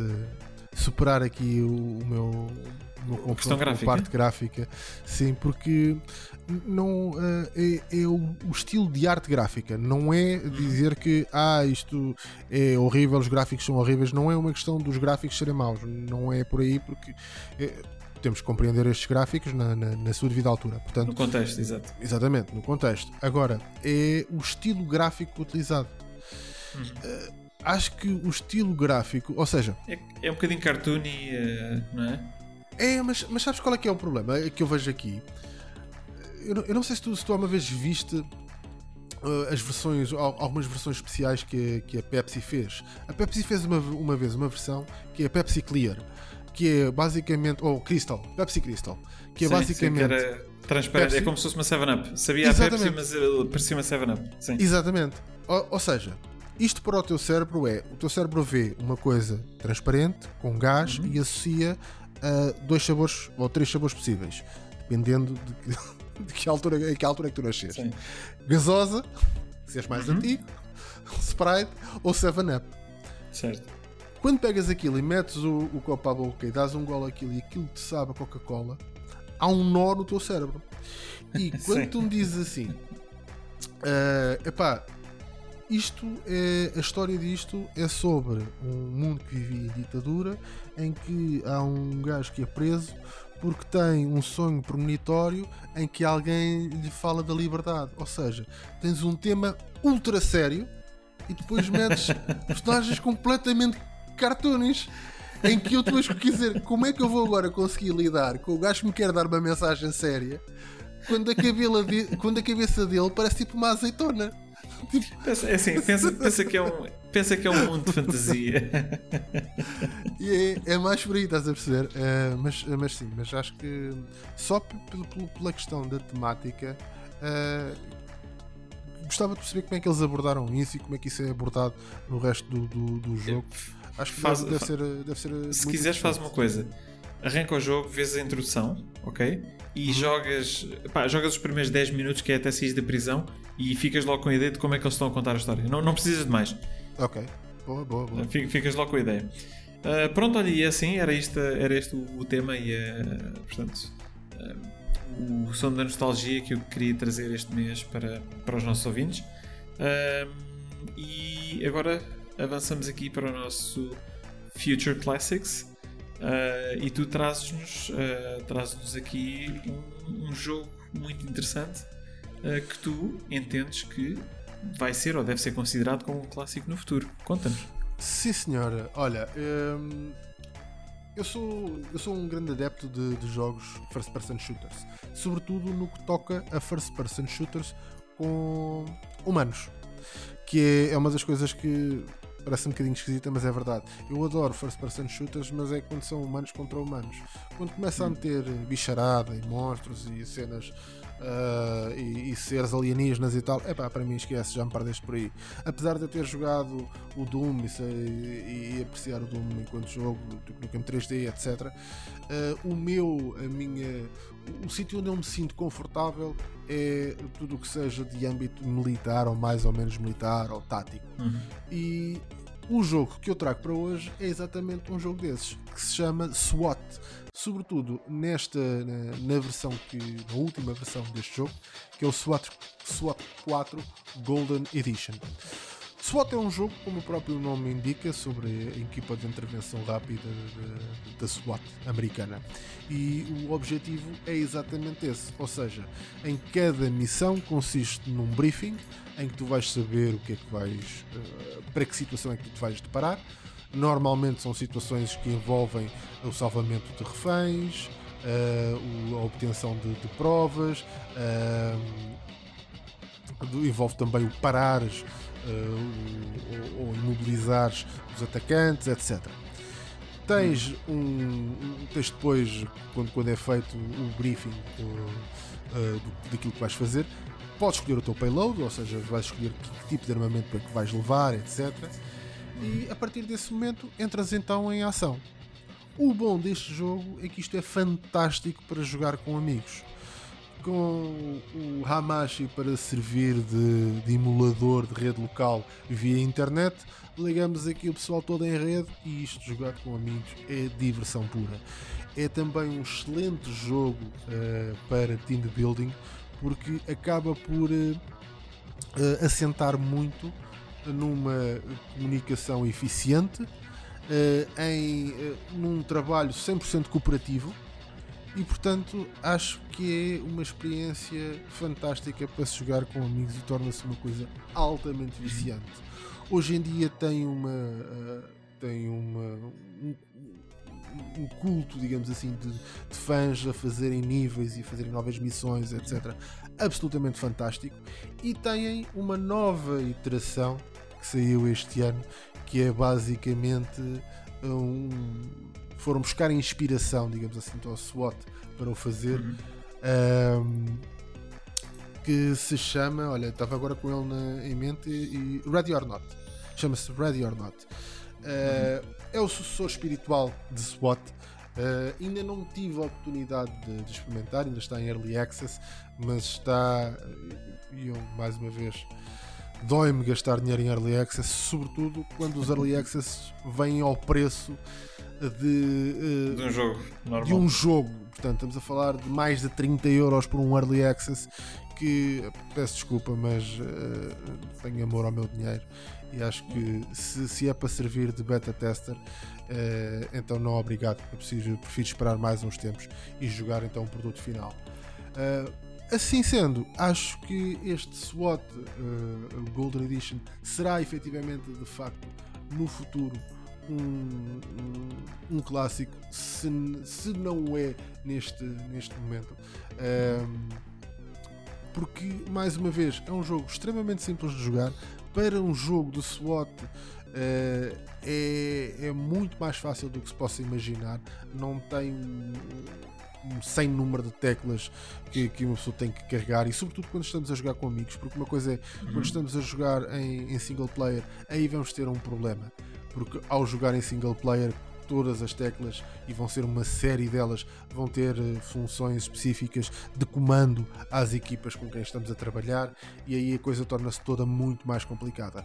Quando jogamos com amigos é pura diversão, são horas uh, de volta do, dos níveis e, e, a coordenar e a pensar e a repensar estratégias uh, e eu acho que é imperdível. Se têm amigos que gostam de uh, first person shooters militares que não sejam estupidamente táticos, como é o caso da série Arma, acho que este é sem dúvida o, o jogo para vocês e é o meu Future Classic. E Bruno, qual é o teu Excelente. Future Classic? Ora, o meu Future Classic é completamente diferente do teu. Ora, o jogo que eu, que eu trago aqui para propor como Future Classic uh, chama-se Sayonara Wild Hearts. So, o Sayonara Wild Hearts um, é um jogo que nós poderíamos dizer que é um jogo de arcade uh, que foi lançado em 2019 um, e que portanto, nos coloca no papel uh, de uma personagem, portanto, de uma, de uma rapariga que está a passar por uma desilusão amorosa. Um, e no fundo é um jogo altamente musical, aliás, uh, ele é conhecido ou é descrito pelos próprios uh, developers como um pop album videogame. Uh, e no, no, próprio jogo, portanto, toda a música é, portanto, é um elemento central e um elemento importante. E nós vamos nível após nível com, com, a, nossa, com a nossa jogadora. Passando níveis e estamos a falar de coisas uh, simples, portanto, uma vez mais com uma jogabilidade muito, muito arcade, mas que vai mudando constantemente de, de nível para nível. Portanto, não há aqui dois níveis que sejam exatamente iguais.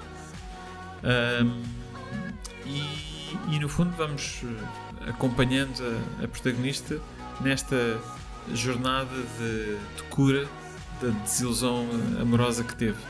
Uh, é um jogo altamente estilizado, portanto, os gráficos, se vocês olharem, uh, tem uns gráficos um bocadinho neon, portanto, de estilo um bocadinho neon e, estilizado, uh, mas que, que, funcionam muito bem. Eu penso que funcionam muito bem aqui nesta, neste jogo e que no fundo é um, é um bocadinho um, um jogo de.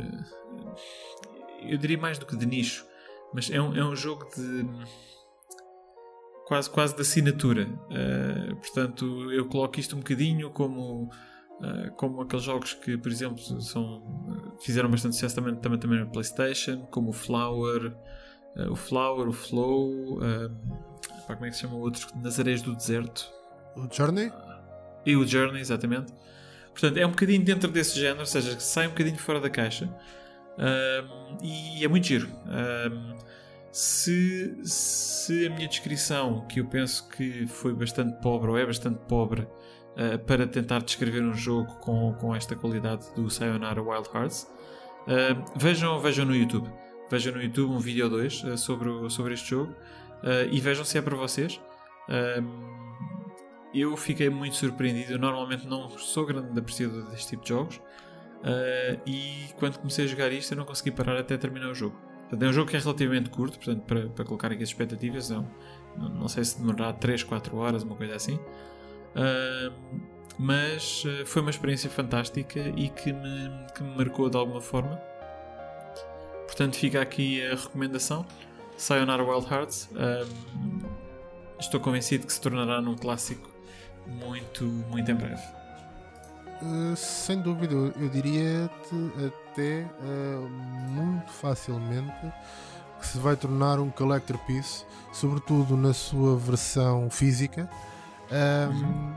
e, e, não há de tardar mesmo muito, porque estamos a falar, isto é um jogo que saiu para a PlayStation 4 Uh, bem, não, não especificamente para a PlayStation 4, no caso, saiu também para a PlayStation 4, saiu para a Nintendo uhum. Switch, saiu para, para outras plataformas, para PC também, mas no seu formato físico, uh, numa consola como o PS4, eu diria que se vai tornar um item de coleção, uh, sem sombra de dúvidas, tal como se tornou uh, os jogos como o Journey se tornaram itens de coleção e vão se tornar cada vez mais, porque uh, por enquanto ainda são coisas que se arranjam com alguma uh, relativa facilidade em um preço acessível, como acontece sempre quando estamos numa fase de mudança, de transição uh, de, de, de, uma geração. Uhum. No, no entanto, uh, deixo aqui um conselho porque acredito que muito em breve, quanto mais não seja, e atenção, eu nunca joguei o jogo, mas pelo estilo único que tem o jogo, pelo estilo, isto é, é, é de facto é há coisas que são, que são engraçadas que é quando tu tens um jogo realmente é único.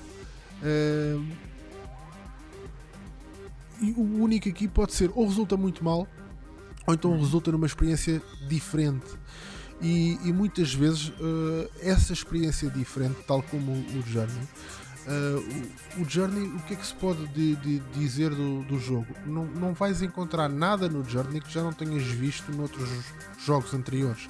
Não vais encontrar ali um, um, um, um pedaço de uma coisa maravilhosa nesse sentido, mas vais encontrar uma experiência de, de jogo uh, que é, é de facto única e que acho que este Sayonara Wild Heart, só pelas imagens, te transmite exatamente isso. É, tu consegues olhar para isto e consegues perceber uh, que é um único, é aquele tipo de único positivo, aquele Sim. único bom. portanto, olha, excelente, excelente mesmo. A proposta não conhecia estou a ver e estou tentado a ir buscá-lo para, para a PS4. E enquanto tu cedes à tentação, uh, nós uh, vamos entrar no nosso Gaming Club. Gaming Club. Portanto, o Gaming Club, só para, para recordar e, e, e se calhar para dizer aos nossos ouvintes novos, uh, o Gaming Club nós fazemos portanto, em todas as edições, uma vez por mês. Uh, normalmente colocamos uh, alguns jogos uh, a votação do, do nosso auditório sobre qual é que é o jogo que vocês gostariam que, que, fosse selecionado para o Gaming Club. E depois o objetivo é nós aqui no, no podcast jogarmos esse jogo durante, durante o mês juntamente com o nosso auditório, portanto esperamos que os nossos ouvintes façam o mesmo. E depois é um momento de partilha sobre ok, qual é que foi a nossa experiência a jogar o jogo, independentemente de já o termos jogado há 30 anos atrás ou não. Mas para partilhar um bocadinho da experiência como é que foi voltar a jogar uh, agora. Portanto, há alguns jogos e já aqui tivemos algumas situações onde nós dissemos: este jogo acho que envelheceu muito bem ou este jogo envelheceu muito mal. Um, e às vezes é muito curioso porque duas pessoas diferentes uh, têm opiniões completamente distintas sobre se o jogo envelheceu bem ou não. Um, e é também uma oportunidade para os nossos ouvintes partilharem connosco aquilo que foi a experiência deles durante o mês a jogar este jogo. Um, e este mês, felizmente, temos aqui dois ouvintes que, que nos contactaram e que querem partilhar connosco um, a experiência. Portanto, uh, o primeiro ouvinte que vamos ouvir é o, o Pedro Loureiro. Portanto, vamos ouvir aqui a mensagem dele e, e já voltamos para falar. Boas malta, quero partilhar convosco a experiência que tive back in the day com o The Secret of Monkey Island. É sem dúvida um marco na história dos videojogos que deve ser experienciado por todos. Primeira vez que joguei foi através de uma cópia pirata que já havia sido copiada de uma outra duplicada numa das muitas lojas de eletrónica perfeitamente legítimas que existiam aqui na zona e lá está, recorrendo àquela tão conhecida e imprescindível ferramenta conhecida como Xcopy no final dos anos 80, aqui pela minha zona, continuava a ser muito difícil encontrar jogos originais. No que toca a computadores pessoais, não havia muitos revendedores locais especializados neste tipo de coisas. E lembro-me de ver jogos originais para o Spectrum e para o Amiga apenas por volta de 1991. Aliás, foi apenas em agosto de 1991 que a lei anti-pirataria informática entrou oficialmente em vigor. Como sabem, até então, e desde os gloriosos dias do ZX Spectrum, a pirataria estava por todo lado. E durante essa época, e para o Spectrum, poderíamos encontrar cópias quase perfeitas, com uma qualidade incrível. Então, e por volta de 1990, quando eu já era um feliz possuidor de um Commodore Amiga 500, estava constantemente ansioso para ir para a escola, porque era o lugar onde podia obter os melhores e mais recentes jogos para essa máquina e mais tarde para o PC também. Então, num desses dias, no final de 1990, pouco antes do Natal, se bem me lembro, um dos meus colegas de escola passou-me quatro disquetes durante a aula de informática e tinha uma frase curiosa escrita em todas elas: O segredo da Ilha do Macaco. E lembro-me de pensar: que título estranho para um jogo, será mesmo sobre macacos?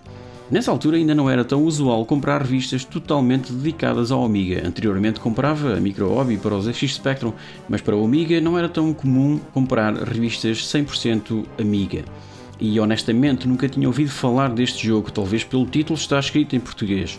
Mas também pouco ligava ao género, diga-se passagem. Lembro-me de ver alguém jogar Maniac Mansion num PC numa feira de computadores alguns anos antes do lançamento do The Secret of Monkey Island, mas nunca atraiu a minha completa atenção. No entanto, fiquei um pouco curioso sobre essa revolução no género que foi usar o rato para escolher objetos e interagir com coisas no ecrã. Perguntei ao meu colega sobre do que se tratava esse jogo, ao que ele respondeu: Sabes, tens que usar um rato para controlar um pirata e fazer coisas numa ilha. Lembro-me de responder que parece ser aborrecido, mas agradeci de qualquer forma. Então, nessa bela tarde, regressei a casa depois das aulas, fiz o TPC e coloquei o disco 1 na drive. Quando ouvi aquela música icónica pela primeira vez e vi aquela montanha misteriosa com pequenas luzes a pescar, fiquei boquiaberto e quem me conhece sabe perfeitamente que eu adoro aventura e exploração. Escusado será dizer que fui para a cama muito tarde naquela noite. É um pouco tolo descrever este jogo, porque tenho certeza que, mesmo que quem estiver a ouvir não o tenha jogado, de certo que já saberá tudo sobre ele, inclusive a origem do nome do personagem principal. The Secret of Monkey Island é um dos jogos mais hilariantes alguma vez feitos e para criar este mundo tão imersivo, Ron Gilbert bebeu inspiração não só em filmes de piratas de Errol Flynn, como também na atração da Disney dos Piratas Caraíbas e no livro de 1988 de Tim Powers, intitulado On Stranger Tides, que é também o título do quarto filme dos Piratas das Caraíbas com Johnny Depp no principal papel. E a arte da capa de jogo é também ela incrível e foi-nos trazida pelo talentoso Steve Purcell. É algo bastante único, misterioso e cativante que só de olhar tem o poder de nos fazer imaginar de imediato uma perigosa aventura rodeada de morte e romance. Pois, acredito que tenha razão em relação ao romance, mas não tanto sobre a morte, até porque é extremamente difícil morrer no jogo. Algo que não acontecia, por exemplo, nas aventuras gráficas da Sierra Online. E por falar em Steve Purcell, não nos podemos esquecer do filme de animação que por volta do ano 2000 estava em desenvolvimento pelo Lucasfilm e pela Industrial Light and Magic e cujo projeto acabou por ser cancelado e totalmente abandonado.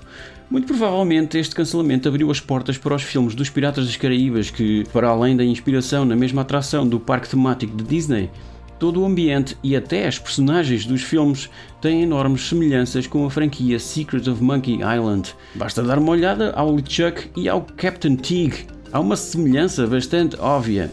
E como mencionei há pouco, o quarto filme da franquia é baseado no livro de Tim Powers on Stranger Tides, exatamente o mesmo livro que serviu de inspiração para o jogo The Secret of Monkey Island em 1988, quando Ron Gilbert começou a desenvolvê-lo. Para terminar, apenas mencionar o facto desta ter sido a única aventura gráfica que joguei e concluí no Amiga, pois a constante troca de disquetes na Drive a que este género de jogo obriga, fez-me jurar para apenas passar a jogar aventuras gráficas no meu IBM PS1 comprado na Singer em setembro de 1993 e que já incluía um disco rígido interno de 170 megas e onde os jogos podiam ser instalados, evitando assim a constante troca de disquetes. Claro está que podia ter comprado um disco rígido para o meu Amiga, mas lembro-me destes custarem em 1991 qualquer coisa a rondar os 300 e 400 euros. Isto para um modelo de 20 megas de capacidade. Malta, muito obrigado pelas memórias que me trazem com este vosso podcast. Abraços a todos.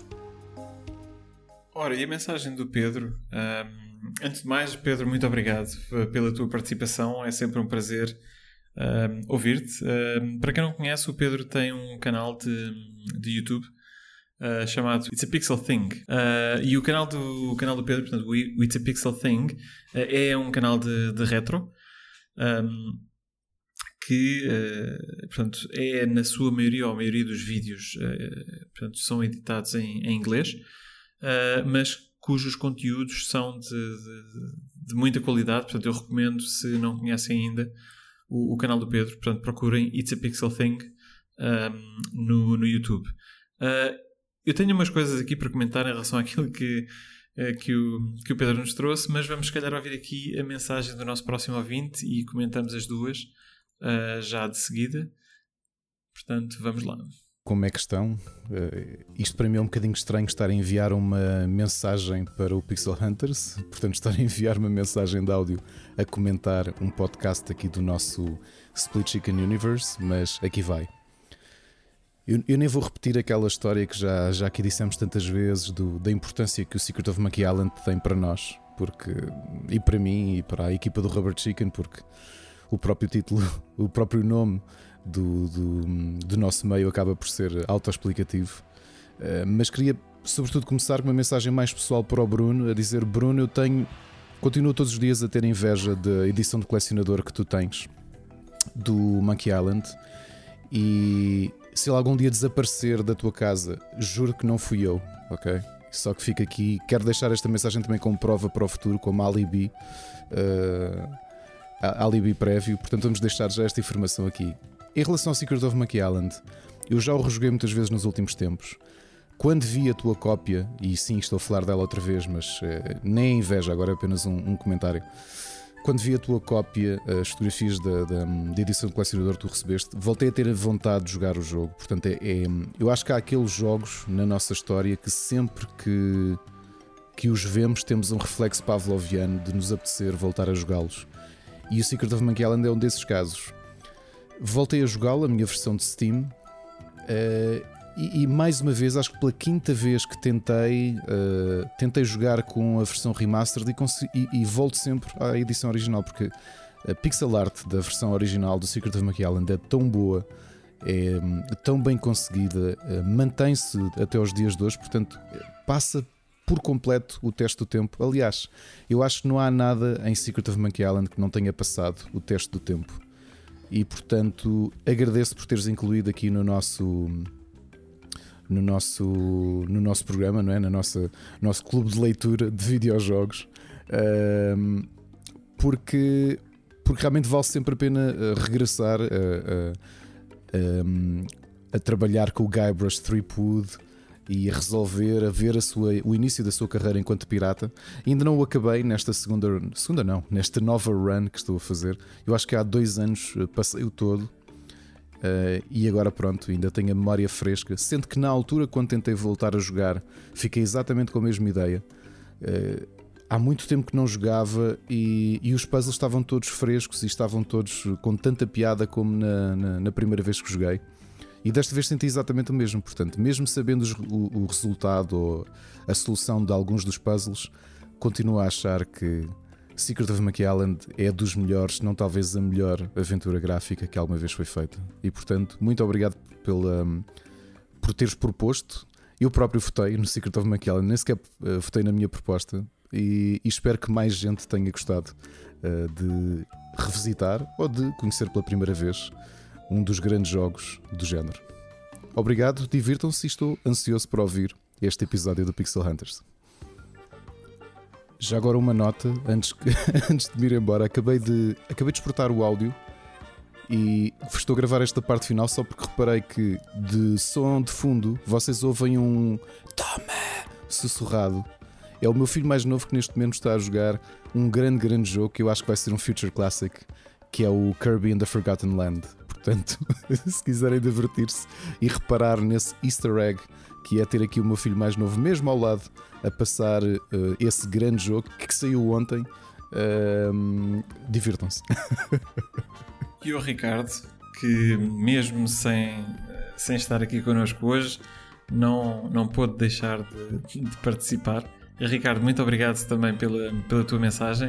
Uh, não estou habituado a ouvir-te como na mensagem dos ouvintes, mas uh, muito obrigado. E como, como vocês ouviram, tanto, tanto o Pedro e o Ricardo, portanto, o nosso, o nosso jogo do mês do Gaming Club é o The Secret of Monkey Island. Uh, portanto, na sua versão para, para PC, MS-DOS mais especificamente. Um, ele teve, teve a concorrer este mês uh, com três outros jogos, portanto, com o Darkwing Duck uh, para a Nintendo Entertainment System, o Valhalla and the Lords of Infinity para o Commodore Amiga uh, e o Master of Darkness uh, da Master System. Portanto, uh, neste caso, os nossos ouvintes são soberanos, eles decidiram vamos, vamos todos jogar The Secret of Monkey um, e foi este o jogo selecionado. sobre o jogo em si, para vos ser muito honesto, eu não tenho nada ou quase nada para vos acrescentar porque o Pedro e, e o Ricardo fizeram aqui um trabalho fantástico de de sumarizar, de sumarizar o jogo e de portanto, do que é que se trata e até de certa forma de fazer um enquadramento uh, histórico do mesmo. Um, se calhar vou só aqui abordar um, um ou dois temas uh, portanto, que, que, foram mencionados. Um, o Pedro mencionou uma coisa muito gira uh, que foi o. Este jogo parece ser aborrecido, não é? Portanto, quando ele ouviu falar no jogo, E, e, a verdade é que eu também, a primeira vez que ouvi a descrição do jogo, um, ehm, portanto, de, através de um colega meu, eu recordo-me ter pensado, pronto, pode não ter sido exatamente essas as, as palavras, mas algo de, ok, com tanta coisa gira para jogar, qual é o interesse disto, não é? Uh, e, e, passei pela mesma experiência que foi, ok, dá cá, deixa lá ver, estava numa daquelas tardes aborrecidas onde não havia mais nada para fazer um, e eh, quando comecei a jogar o jogo também não consegui, não consegui parar, porque é, é talvez, e discutivelmente, mas é talvez a melhor aventura gráfica ou a melhor aventura point and click uh, da história. E eu acho que ainda hoje ela funciona muito bem. Uh, honestamente, o humor acho que ainda está atual, é fresco. Portanto, muitas vezes aquilo que acontece com jogos mais antigos é que o humor era feito uh, às custas de uh, convenções sociais que eram que na altura tinham a sua piada e que entretanto se perdem, que não é o caso. Portanto, o, tipo de humor no Island é um pouco, eu diria que é um pouco eterno na forma como, como, como está escrito.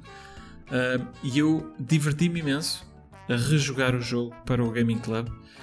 É assim, o, o, The Secret of Monkey Island é um jogo que, se vocês souberem o que é que estão a fazer, uh, demora cerca de 4 horas. Portanto, do princípio ao fim. E atenção, eu quando digo souberem o que está a fazer, não é speedrun. Uh, não é passar os diálogos, não, não, não. É jogar, ouvir os, ver os diálogos, ler os diálogos, ouvir, portanto, fazer a aventura e desfrutar da história. Uh, mas, claro, sabendo quais é são as ações que têm que fazer, em vez de andarem perdidos, uh, é um jogo que demora cerca de 4 horas. Uh, e, e leva-nos numa viagem uh, incrível, portanto, esta inspiração de que o Pedro também falou, portanto, do, dos Piratas das Caraíbas, da, Disney, não dos filmes, mas da, portanto, da, do, do, divertimento que eles têm no, no, no Disney World e, e do Stranger Tides. Uh, são realmente influências, uh, influências grandes e é curioso que eles têm algumas cenas uh, que é quase cena a cena aquilo que se passa no, no, no, no, divertimento. Portanto, vocês viram algumas fotografias do divertimento do, dos Piratas das Caraíbas na Disney e uma vez mais, atenção, vejam o antigo porque entretanto a Disney acho que reformulou para, para fazer uma colagem com a estética dos filmes que entretanto foram lançados que não era a estética original. Mas se vocês viram, vão reconhecer no The Secret of Monkey Island muito do grafismo.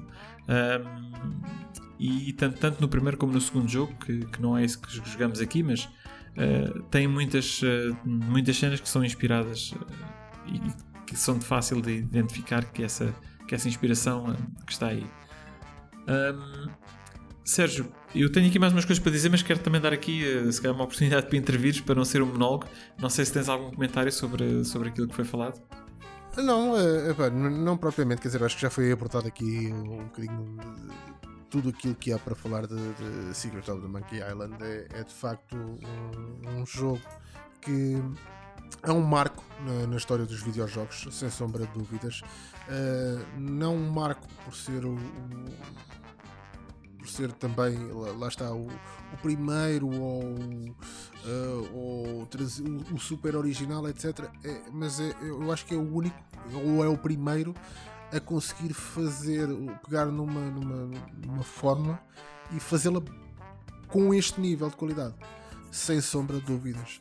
Uh, posto isto, quer dizer, eu acho que não, não há mais nada a dizer, é de facto, foi uma escolha uh, absolutamente merecida. Uh, aqui também um, um pequeno nudge a, quem, pronto, a quem tem mais de 30 anos, não é? Às lojas Singer. Uh, as lojas que uh, muito antes de haver Vortens uh, em Portugal e FNACs onde se compra a tecnologia, havia umas lojas muito, muito engraçadas, tirando as lojas típicas do bairro. A primeira grande cadeia de lojas foi, foi então as lojas Singer. Uh, onde se podiam comprar eletrodomésticos a prestações uh, e até computadores. É verdade. E pronto, esse, olha, basicamente é Aliás, uh, deixa-me comentar: o meu primeiro computador foi comprado exatamente nas lojas Caesar. portanto, mais uma. mais uma recomendação. Bem, não é uma recomendação porque elas acho que já não existem ou se existem. Não, não, já, não, já não. assim já, já, já, não, já não existe.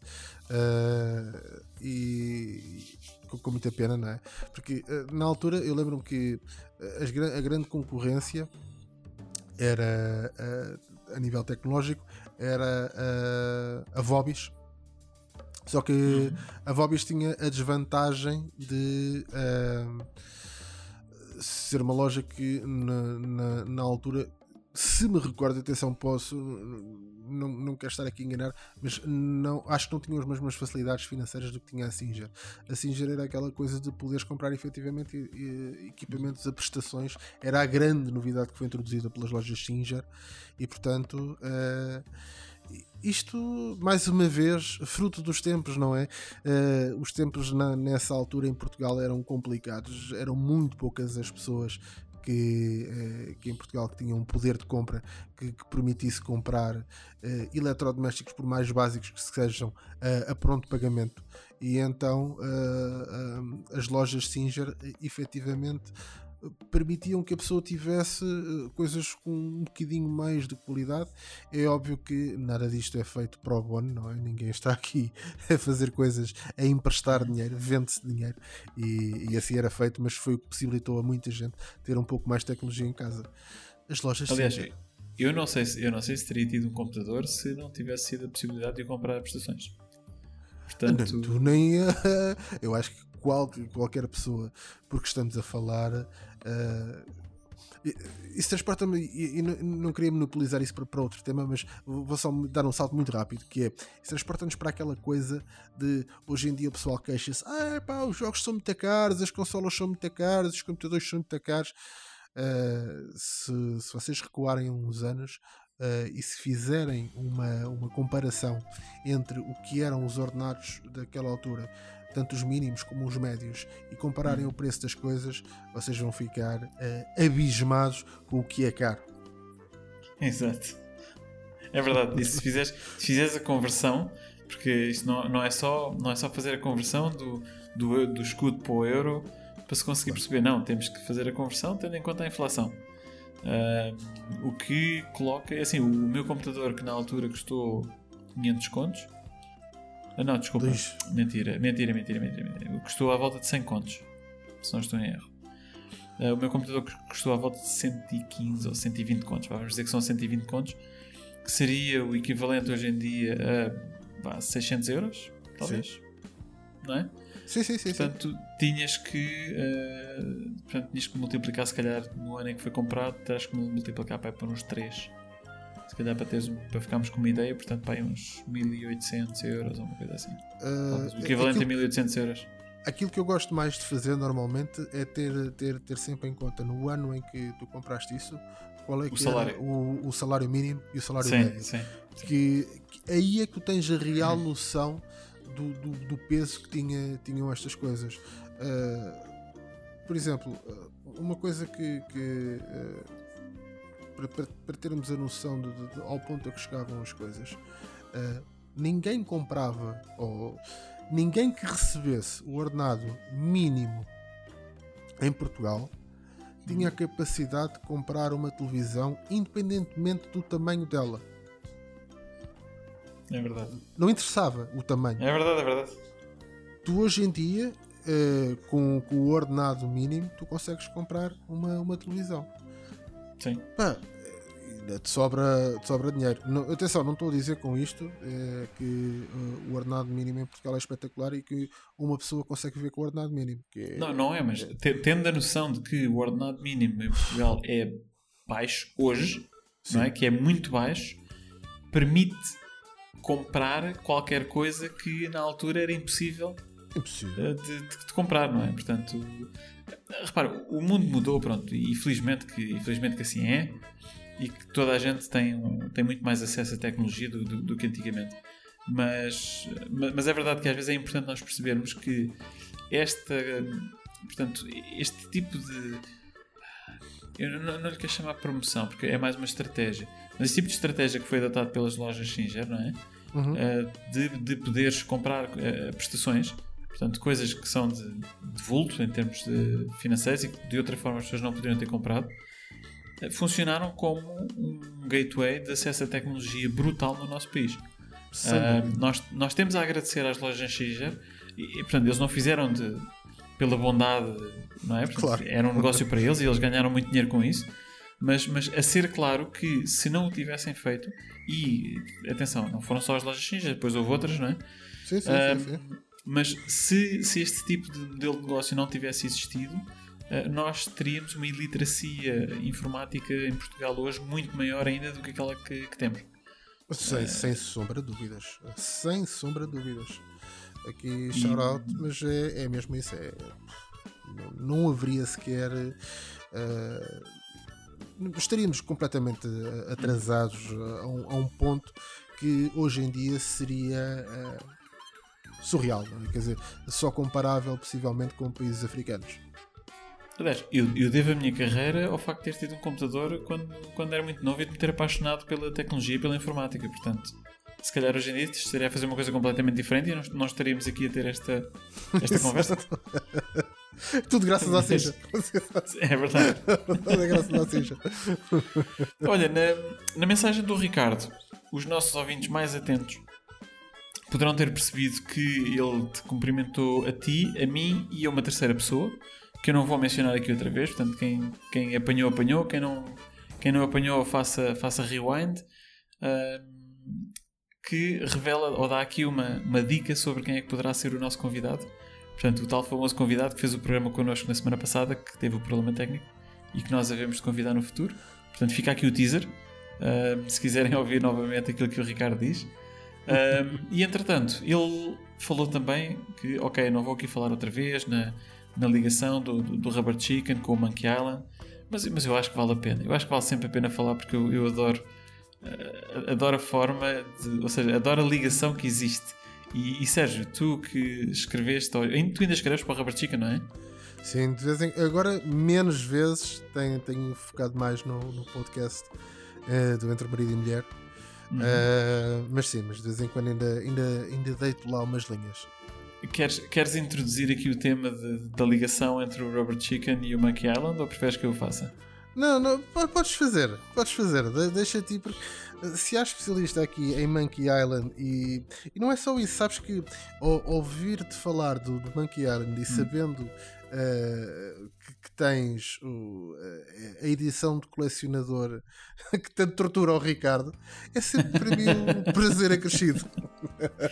Portanto, vamos falar um bocadinho mais da edição, da edição de colecionador para que o Ricardo possa desfrutar Uh, destes momentos. exato, exato. Olha, por, por acá, por falar nisso, uh, não queres falar aí da, da disquete 22 do, do, da edição de colecionador? Pois é verdade, nós falámos há pouco da, da, da questão da, da, disquete número 22 e esta edição de colecionador, portanto que isto é uma edição da, da Limited Run, uh, portanto tem, tem, uma série de, tem, uma, tem uma série de coisas que vem, portanto vem uma estatueta do Guybrush, uh, vem um, uh, um, um, diorama de, da cena em que ele está debaixo d'água, portanto que aliás é a única cena do jogo onde podes, onde podes morrer. Portanto, nós já aqui falámos no, portanto, em episódios anteriores do Pixel Hunters. É a única, é a única cena em todo o Monkey Island onde tu podes morrer. Porque, portanto, foi, foi aqui dito que, até pelo Pedro, ok, o Monkey Island não permitia que tu morresses, ao contrário dos jogos do LucasArts. Mas tens uma cena, uma só, onde o Guybrush pode morrer, que é quando ele é, é portanto, enviado para dentro d'água pelo o xerife, uh, o Fester Top, uh, portanto, que manda o Guybrush para, para dentro da água e ele está amarrado a um ídolo. Uh, e ele está rodeado de diversos objetos cortantes, facas, tesouras, cotelos, só que ele está sempre ali. Ele não chega aos objetos. Portanto, a corda não é longa o suficiente para ele chegar aos objetos, não é? e é um puzzle que tu tens que pensar um bocadinho fora da caixa Uh, epá, eu vou fazer aqui um spoiler porque assim, o jogo já tem mais de 30 anos. Portanto, acho que acho que acho que também foi lá o suficiente. Se estragar, se estragar, aqui um puzzle também não é terrível. Uh, e, e, tu fazes uma coisa que não fazes no resto do jogo, que é pegas no objeto a que tu estás amarrado, que é um, é um ídolo, é uma cabeça de um ídolo, uh, pegas nesse objeto e como tu pegas no objeto e o metes no bolso, basicamente ficas livre para poderes andar. Não é normalmente, porque não faz sentido nenhum uh, na vida real, mas pronto, mas faz sentido no, dentro do, do, âmbito do jogo. Uh, e então o que acontece é se tu não conseguires decifrar esse puzzle uh, em 10 minutos, o Guybrush morre afogado. Porquê? Porque no início do jogo, quando lhe é perguntado pelos piratas, então e tu tens alguma habilidade especial? E ele diz: Eu consigo suster a minha respiração durante 10 minutos. Uh, isto é uma piada no fundo uh, para fazer essa ligação à, à habilidade especial do Guybrush que passados 10 minutos, se nós não resolvemos o puzzle, ele, ele morre afogado porque, porque já não consegue respirar mais. Portanto, é a única cena do The Secret of Monkey Island que, um, onde, se pode, onde se pode morrer.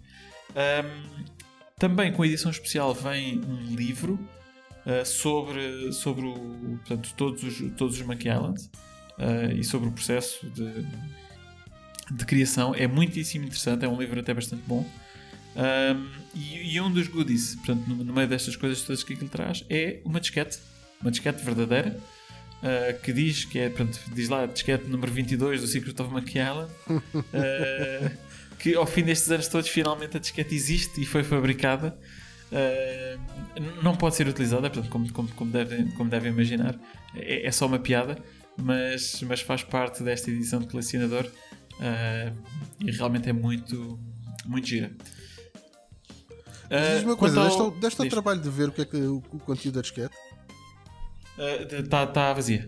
Está vazia, ah, sim. Okay. sim. Infelizmente. Eu acho que, honestamente, foi uma oportunidade perdida porque eles podiam ter lá posto qualquer coisa. Percebes? Que, que, que fosse uma piada, mas não, a disquete está vazia. Portanto, basicamente, oh. só eles compraram a disquete e imprimiram, imprimiram só a parte da frente uh, sim, da disquete. Sim, sim, sim, sim. Uh, voltando só aqui muito rapidamente então ao, ao Rubber Chicken. Uh, Rubber Chicken é um dos objetos uh, do Monkey Island. Portanto, mais especificamente é Rubber Chicken with a pulley in the middle, uh, que é um objeto que nos permite atravessar atravessar um obstáculo. Não vou, não vou dar aqui mais spoilers, mas que nos permite atravessar um dos, um dos objetos do jogo e que é, é, se calhar um dos mais icónicos objetos da, da série Monkey Island. Uh, e que por isso inspirou, inspirou o nome do, do Rubber Chicken, uh, que uh, para, quem, para quem não conhece o Rubber Chicken é um, é um website que fala de, de videojogos, onde temos muitos, portanto, muito português, muito talentoso a escrever, a escrever artigos para lá, portanto é, é, é discutivelmente um dos melhores, se não melhor website nacional de, de videojogos em termos de qualidade de conteúdo. e penso que nunca irão ouvir ninguém no Rubber Chicken a reclamar ou a chorar-se que a Microsoft não enviou cópias do, do Halo. Acho que isso é uma coisa que não faz parte do, do DNA do Rubber Chicken. Um, e pronto, mais ou menos era isto que eu queria dizer. Só aqui uma nota: o, o Ricardo também, uma vez mais, não se aguentou e não participa no programa, mas manda um Future Classic. Toma lá o Kirby. Uh, eu por acaso ainda não joguei, uh, tenho curiosidade, e, mas olha, obrigado Ricardo por, por também, uma vez mais, uh, nos propor uh, um Future Classic, mesmo sem estares aqui a, a discuti-lo connosco. Um, e é isto. Eu não tenho muito mais a dizer. Não sei, Sérgio, se tens alguma coisa para acrescentar. Não, acho que já, já, já foi tudo, já foi tudo dito efetivamente. E acho que se calhar aproveitamos então para lançar os jogos para o, o, o Gaming Club do, do próximo mês. O próximo mês. Ok, então vamos fazer assim. Eu vou, eu vou dizer um, depois podes dizer o outro e dizemos mais um no final. Portanto, o primeiro jogo que está ou que vai entrar para votação é o Devil's Crush uh, para o PC Engine ou TurboGrafx 16. Basicamente é um jogo de pinball, uh, mas é um jogo de pinball diferente, portanto não é com elementos estáticos.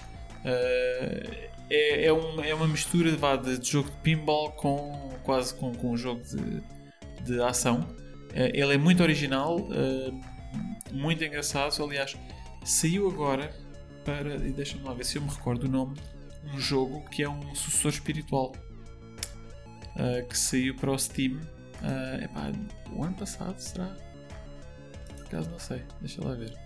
Muito rapidamente se eu consigo aqui perceber, porque saiu portanto que é um sucessor, eh, uma vez mais, eh, sucessor espiritual uh, deste, deste jogo e que também é muito bom, uh, que se chama Demon's Tilt. Portanto, se, se, gostarem deste tipo de jogos, experimentem o Demon's Tilt, mas se calhar mais importante, se gostarem deste tipo de jogos, não se esqueçam de votar no, no Devil's Crush para o nosso, para o nosso jogo uh, do, do mês para o próximo Gaming Club. Mas isto é claro se o Sérgio não nos apresentar uma, um jogo melhor. Sérgio, qual é o próximo jogo? Ora, o próximo jogo é, uh, não poderia deixar de ser, já falámos hoje nele várias vezes, é então o Prince of Persia de 1989, a primeira versão do jogo, que uh, também para, para PC, que eu acho que uh, é um must para, para qualquer pessoa, que, para qualquer gamer. Um, e para qualquer jogador ocasional, eu acho que para quem joga de uma forma geral, acho que é um daqueles jogos que é obrigatório. Uh, muitos daqueles jogos que nós falámos no, no, no início, uh, tanto do Digger como o Cat, etc., aqueles, aquela primeira leva de, de, de jogos, uh, eu compreendo que haja muita gente que não tenha qualquer tipo de interesse em jogá-los e que não seja minimamente apelativo. Porque tem, jogabilidade, tem jogabilidades muitas vezes que não são as melhores, etc. Que não é o caso deste. A jogabilidade deste jogo é absolutamente fantástica. O jogo é um jogo curto, é um jogo que está feito para ser jogado de princípio ao fim em uh, menos de, de, uma hora. E eu digo-vos facilmente este jogo consegue ser terminado em menos de uma hora, mas é um jogo extremamente divertido de ser jogado. Uh, premissa do, do jogo, para quem não conhece muito rapidamente, uma premissa muito simples. Uh, há uma princesa que é raptada e há uh, um, um, amante dessa princesa, ou o seu, o seu uh, apaixonado, vá, digamos assim, vai salvá-la uh, das mãos de Zafar, o, o tal uh, vizir. Diz? O tal vizir. E o tal vizir, sim, que, que a rapta. E, e, pronto, e basicamente é o nosso percurso através desse castelo, uh, desse vizir, para uh, a, ir, a ir salvar. Nada de, de especial, uh, mas está. O, o, grafismo, e mais uma vez temos que perceber que estamos a falar de um jogo de 1989. Uh, portanto, não esperem gráficos Ultra HD 4K uh, com uh, qual é que é a FED agora? O Ray Tracing. Com Ray Tracing. Ray tracing, não, ray tem, tracing, não tem Ray Tracing. Acho, mas... acho, acho, que, acho que o nosso público não, não, não usa disso. não usa disso. é sem dúvida um, um, um momento bem passado. E então, e qual é que é a última sugestão? A última sugestão é o Hired Guns um, do Commodore Amiga que saiu em 1983. Um, é um jogo que nos foi proposto pelo convidado que nos falta hoje. Um, eu não o joguei, uh, para ser honesto, mas basicamente é, um, é, é, como se fosse um dungeon crawler que pode ser jogado até 4 jogadores portanto, no, no, no mesmo ecrã. Uh, e, e, e, que o, o, que na altura era portanto muito inovador vá uh, e, e, isto é portanto é assim quatro jogadores não é verdade. Nós controlamos quatro um, quatro elementos da nossa equipa ok? Portanto não é bem jogar quatro jogadores. Mas controlamos quatro uh, jogadores ou quatro personagens diferentes da nossa equipa Uh, e estamos a falar uh, de um universo parecido, se calhar, com, com Warhammer, eu diria. Uh, portanto, que será semelhante a Warhammer com Space Marines, portanto, um pouco de ficção científica à mistura. e este jogo eu recordo-me que teve notas muito altas nas revistas, sempre esteve na minha lista de jogos de epá, eu gostava mesmo de jogar isto, mas curiosamente nunca o arranjei. E como não o arranjei na altura, pronto, acabou por ficar, por ficar para a história, como mais um que, que, que não joguei e fiquei com curiosidade. Portanto, se, se os nossos ouvintes eh, entenderem que é uma boa ideia matar a curiosidade, uh, votem no Hired Guns. Se não, votem no Prince of Persia, que é uma excelente escolha, ou no Devil's Crush da, da PC Engine, como já aqui falámos. Portanto, um jogo pinball também um bocadinho diferente. Portanto, estas são as três escolhas para o Gaming Club do nosso mês. Uh, fico a aguardar uh, não só a vossa votação, como uh, espero que joguem e que se juntem a nós a jogar estes jogos e que possam, obviamente, enviar-nos uma mensagem a contar a história, porque, aliás, como vocês já percebem, quando os ouvintes enviam mensagens, nós até muitas vezes não temos muito mais a, a, acrescentar, não é? Para além da nossa experiência pessoal com, com, com o jogo porque uh, muita coisa é dita nestas mensagens e eu acho que enriquecem bastante o, o nosso programa. Uh, dito isto, estamos na reta final. Sérgio, muito, muito, muito obrigado uh, pela tua paciência e pela, pelo tempo que dedicaste aqui nesta nossa conversa. Foi excelente ter esta oportunidade de falar contigo uma vez mais. tens alguma coisa mais para, para acrescentar ou dizer aos nossos ouvintes antes de nos despedirmos? Hum, olha, só, só dizer então que uh, que basicamente que, que, nos digam efetivamente o que é que, que, é que acharam deste, destes jogos. Que, que, deixem a vossa mensagem. Uh, também uh, de, de, referir que uh, no início do podcast falamos aqui de uma série de, de, de jogos de brawlers, que é uma coisa também um, que me dá algum prazer e que vou eu próprio experimentar alguns deles. Também deixar a indicação para se tiverem a oportunidade de experimentar, experimentem-nos e digam-nos qualquer coisa do que é que acharam destas sugestões, digamos assim, de, uh, deste, de, destes jogos de, que estão perdidos, não é? Destes, destes, destes indies que ficam aqui perdidos no meio de tanto shovelware. E, ehm, e mais uma vez, muito obrigado uh, a ti, Bruno, pelo, pelo convite uh, para, para estar aqui. Foi, é sempre um prazer falar de, destes, destes jogos uh, e deste, deste mundo retro uh, que, tanto, que tanto gostamos. Olha, mais uma vez, muito obrigado. Obrigado eu, o prazer foi todo meu. Aos nossos ouvintes, nós ouvimos para o mês e, entretanto, joguem retro.